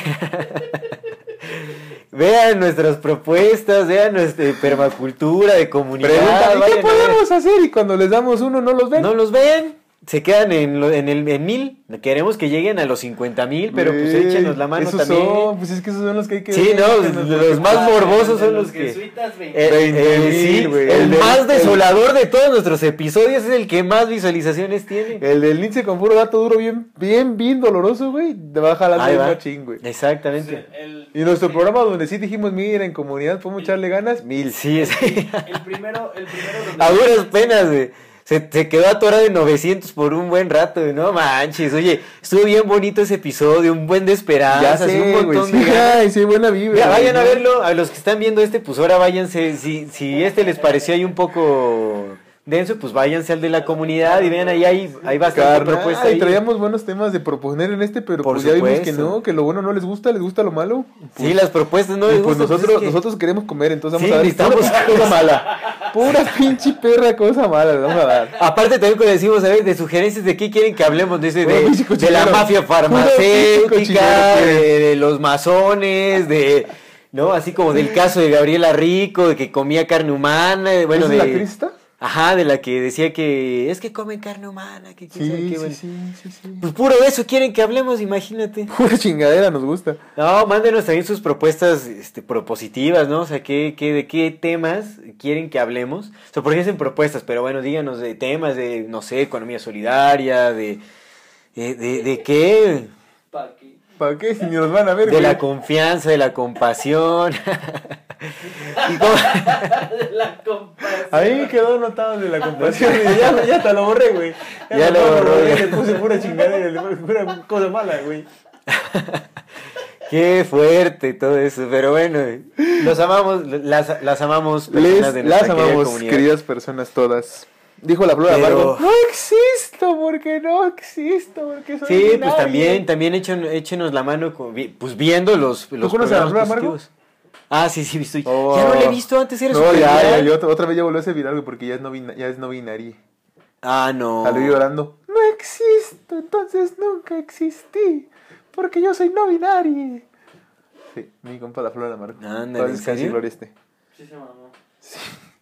Pero pues es que esa morra también nada más lo que busca es ese pedo, güey, el protagonista. Sí. ficción? ¿Tú crees que haya, mm, haya personajes en nuestro país o en nuestra América Latina, eh, quitando a los artistas como Luis Miguel y el Bad Bunny y todos estos güeyes? Porque apenas estaba pensando, dije, güey, pues no, Luis Miguel seguramente también fue una creación de estos vatos, güey, porque Sí, pues, ay, lo que por buscan es que la banda sea promiscua y que busque ese pedo, ¿sabes? Y que sea nuestro ejemplo de, mira, tiene que ser así.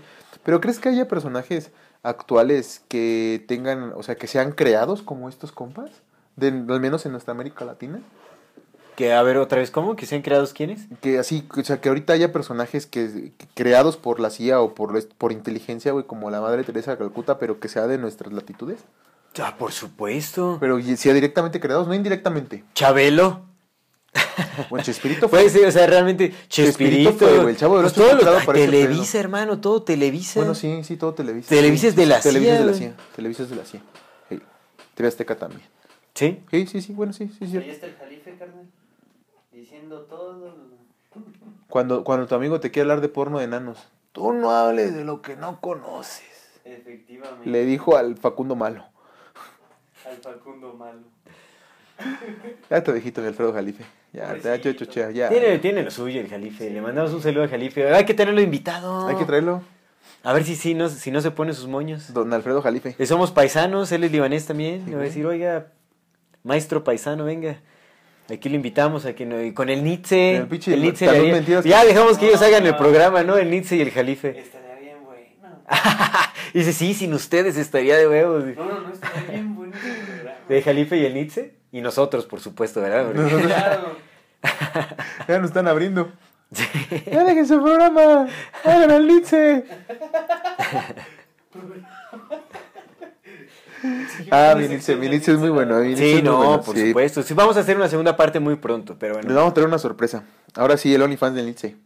Viene con todo ese pinche OnlyFans. Está perro. Unas fotazas. eh, No, señor. no, iba a decir una guarrada, ya no la voy a decir, no la voy a decir. No, no, no la voy a decir. Échale. No, no voy a Digo decir. que viene, viene, viene Para que fogoso. se vea eh. pa' bloopers. Viene fogoso, viene fogoso. No solo va a traer los datos duros. bueno, ya. ¿En qué concluyes, amigo?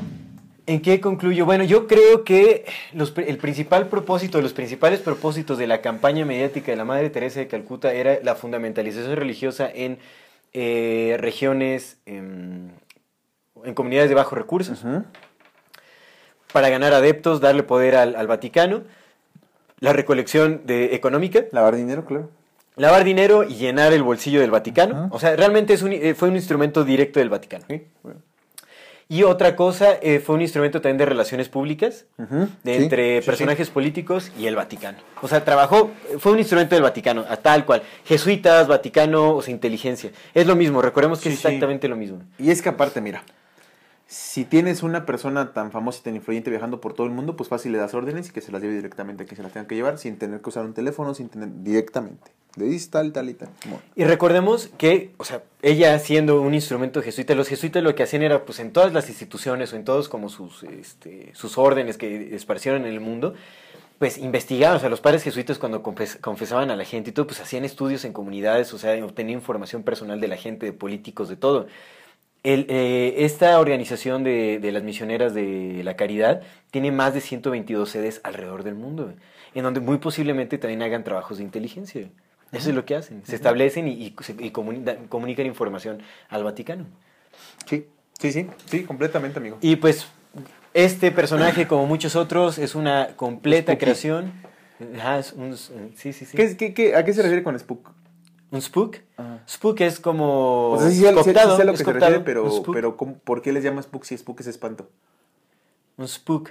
No... ¿O cómo lo traducirías tú en español?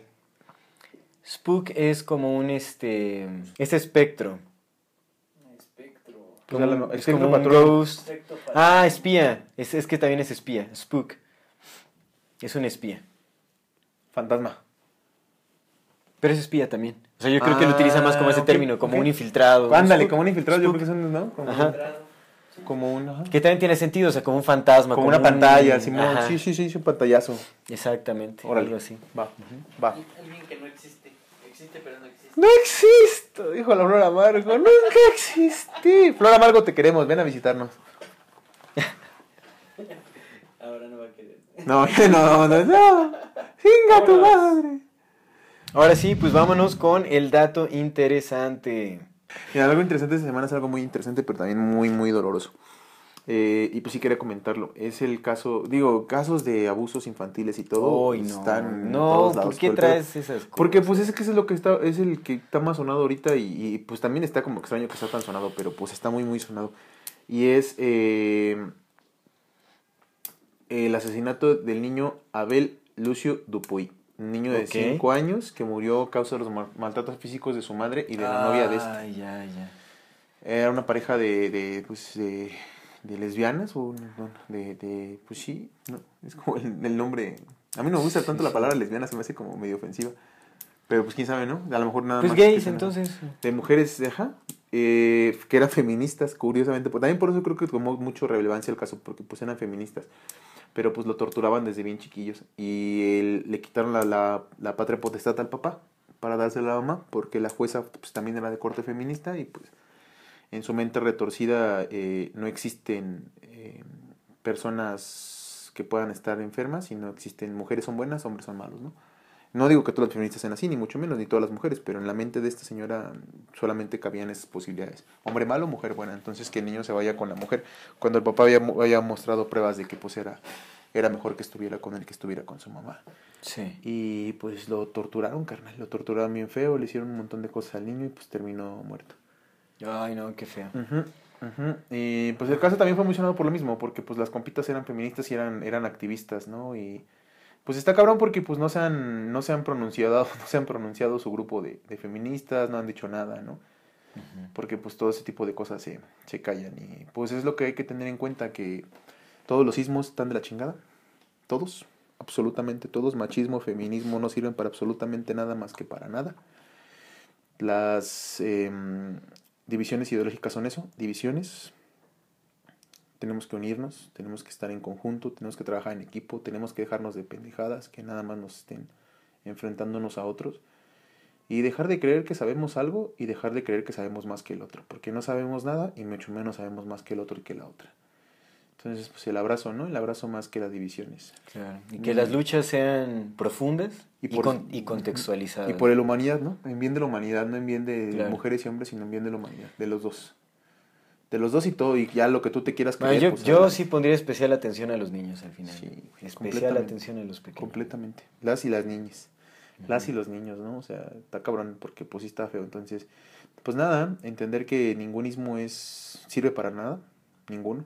Por muchas teorías que quieran hacer. Pues, pinches teorías inventadas por la CIA, ¿no? De entrada. In- inventadas por hombres de la CIA. Ya, ya tocaremos ese tema más Pero como, adelante. pero así, ¿no? O sea, todo. Se habla, acabamos de ver o sea, es con que, la Madre Teresa mira, igual en este caso, como cualquier otro caso, o sea, no podemos tampoco generalizar.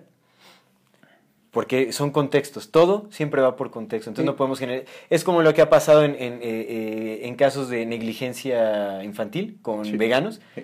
No es que también supuestamente ha habido como Por otra vez, de mala alimentación. todas las ideologías llevadas Pero es que ni siquiera es ideología, son personas, porque no quiere decir que todo- todas las personas que practiquen cierta ideología cometan actos de este tipo. Pues no, pero hacia allá va, hacia allá tiende, carnal. No, Ese no, no lo sé. Todo es siempre por contexto. Definitivamente que todas las ideologías llegan a un punto de, obs- de- de obsolescencia.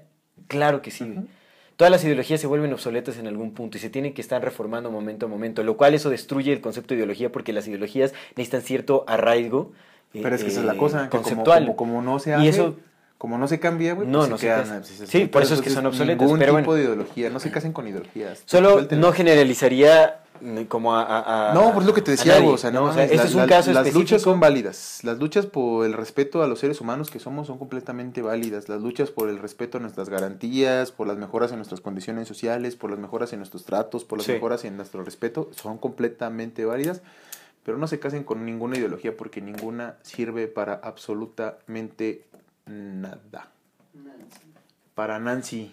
Para Nancy. No, pues hay que, hay que construir desde el amor y desde el respeto, pero hacia la humanidad que somos y pues más a los niños y a las niñas, ¿no? Independientemente de tengamos o no tengamos pene, tengamos o no tengamos vagina, pues hay que, hay que vernos como lo que somos, dos especies, dos, dos miembros de una sola especie, ¿no? Nada más tenemos, nada más nos tenemos unos a otros, entonces Sí.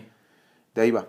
De ahí va. Pero pues sí, es un caso muy doloroso. Y no, no porque sean Sí, sí feministas, está- ni mucho menos. O sea, también, te digo, el caso tomó mucha relevancia porque pues son feministas y ahorita la idea es que estemos enfrentados y de que digamos, ah, feministas. Y las feministas, no, Sí, yo vatos", hacen y- y- especial y énfasis vatos, en no, que eran- pinches gays. Y los gays, no, pinches este, queers. Y los queers, no, pinches bugas. Y, y las bugas, no, pinches viejos. Y los viejos, no, pinches jóvenes. Y los jóvenes, no, pinches niños. Y los niños, pues ellos qué. ¿No? Entonces, todo esto está hecho para estarnos echando pelear entre todos y pues nada, nada más no hay que casarnos con ninguna ideología, hay que hay que aprender de los demás, de todos, de todos, a aprender a escuchar, a ver qué pedo, qué piensa el otro, qué piensa la otra y pues echarnos ganas, pero pues sí está cabrón. Y te digo, nada más esto se hizo relevante justamente porque pues las compitas eran feministas, pero pues tampoco es que porque sean feministas hacen eso, ¿no? Pues Claro. por supuesto no, son personas que están dañadas nada más. Exactamente. Nada Contexto, más, son personas que están muy dañadas y las personas dañadas dañan. Entonces hay que, hay que, hay que tener en cuenta esa parte, ¿no? Que no porque creemos algo, porque digamos esto es acá, pues ya siempre va a tener que ser así, pues no. Pues no. Pero ese Claro. era mi dato interesante. Así es, pues bueno. Ah, cabrón. Vámonos, vámonos a las recomendaciones. Yo quiero recomendar una película del 2022 de la directora Charlotte Amigos, Wells. Charlotte Wells, eh, que se llama After Sun. Ajá. Es una película súper bonita, muy emotiva, que trata sobre las memorias de una niña que se llama Sophie y la relación que tiene Mm. con su padre, porque bueno, o sea, el contexto es que sus padres están separados y ella va de vacaciones con su papá y como las memorias, los recuerdos que guarda de esos momentos que compartió, breves momentos que compartió con él. Y es súper emotiva la peli, pero está súper bien logrado. O sea, el, el crear, o sea, el llamar la atención con un contexto así y que te llegue es, es complicado y está muy bien lograda esa película. Ah. After Sun, pues es, es cine La independiente, hacía hace buenas de cosas arte. cuando trabaja independiente. La hacía independiente. La buenas independiente es buena, sí, sí, Sí, porque también ya, ya, tienen sus divisiones. La hacía burocrática no es tan buena como la hacía independiente. Claro. Entonces, After Sun, muy recomendada esta película After de la directora ay, qué Charlotte. Wells. A huevo. Muy, muy buena. Luego hay buenas directoras. ¿ah? A mí me late Sí. luego el trabajo de las morras porque tienen otras perspectivas distintas. Sí, más refrescante, ¿no? Como siempre, casi la mayor parte de los directores pues, son hombres, entonces tenemos como que la perspectiva de los hombres, porque pues Sí. es así, o sea. Como la de la peli que vimos de Ready or Not. no, pero que las- se juntaron, se juntaron dos directores, dos vatos, dijeron. Héctor. Sí, y pero cuando, cuando, cuando, cuando dirigen. Cuando, cuando dirigen morras, luego suelen. Hay ejercicios bien Sí, interesantes hay porque cosas la bonitas, perspectiva es pues, es distinta. güey, distinta, claro. distinta. Es como leer, una, leer a una novelista y leer a un novelista. ¿no? Sí, sí, sí, Cambia, hay- hay cambia bien cabrón la perspectiva. Todo está chido. Está chido. Qué chingón, qué buena recomendación. Yo quiero recomendar un disco que se llama Gentleman de Fela Kuti. Es Ah, Fela como. Kuti. ¿Tú lo escuchas Fela Kuti? Sí, sí, escuchaba. Es como Afrobeat. Este disco en especial es del 73. Está, dura media horita. Una canción dura 14 minutos y las otras 8. Está Fenomenal. fenomenal. Para un día que anden bajones, se lo pongan, con los beats se lo suben para. Así, te da para arriba. O que estén haciendo su aseo. Gentleman de 1973 de. No, Fela para el aseo que escuche nuestro podcast. Ah, también, también, también. No, muchos cocinan y hacen el aseo con escuchándonos. Muchas gracias, muchas ¿Tú crees gracias. que haya gente que está haciendo cosas de. eh, El delicioso Ajá. mientras nos escucha. mientras nos escucha? Cada quien, cada quien. Está bien si lo hacen muy bien. Cuéntenos, cuéntenos, cuéntenos. No nos, no nos No, especifique no, no nada creo más. que seamos lo más adecuado para eso. No sé, es que hay de todo en esta viña del señor. ¿Qué tal si sí, güey? Están, están dándose, dándose amor y dándose pasión y de repente. De repente. Uy, ¿escuchaste ese dato? Los datos duros del Nietzsche, ¿no? Tal vez, tal vez en ese. A lo mejor en viendo ese. a Nietzsche, sí, sí, sí. Pero bueno, vamos, damos por concluido? Este episodio. Antes Muchas gracias, gracias, gracias. Como siempre, queremos recordarle a nuestra querida audiencia que si no se han suscrito a nuestro canal, pueden hacerlo ahora. Denle click a la campanita para que le llegue notificación cada que saquemos un nuevo video. Si les gusta lo que hacemos, por favor, ayúdenos compartiendo nuestro contenido para llegar a más personas y así seguir creciendo. Síguenos en redes sociales como AmorFatiMX. La Mufati. Toda retroalimentación es más que bienvenida, nos encantan sus comentarios, sugerencias, historias, etc. Manden su solicitud para pertenecer al grupo privado de Facebook de Comunidad Fati para participar en el programa de Voces de la Comunidad. Y recuerden que si tienen oportunidad de brindarnos un apoyo, algún aporte económico, lo agradecemos de todo, todo corazón. Eso nos ayuda muchísimo a sostener y seguir desarrollando este proyecto. Recuerden que pueden hacerlo vía PayPal, vía Super Thanks o suscribiéndose a nuestro contenido exclusivo en donde estamos tratando temas buenérrimos. Muchas es gracias por acompañarnos. Gracias. Por vernos, escucharnos, acompañarnos hasta este momento. Esto es Amor Fati. En la infinita brevedad del ser. Hasta luego.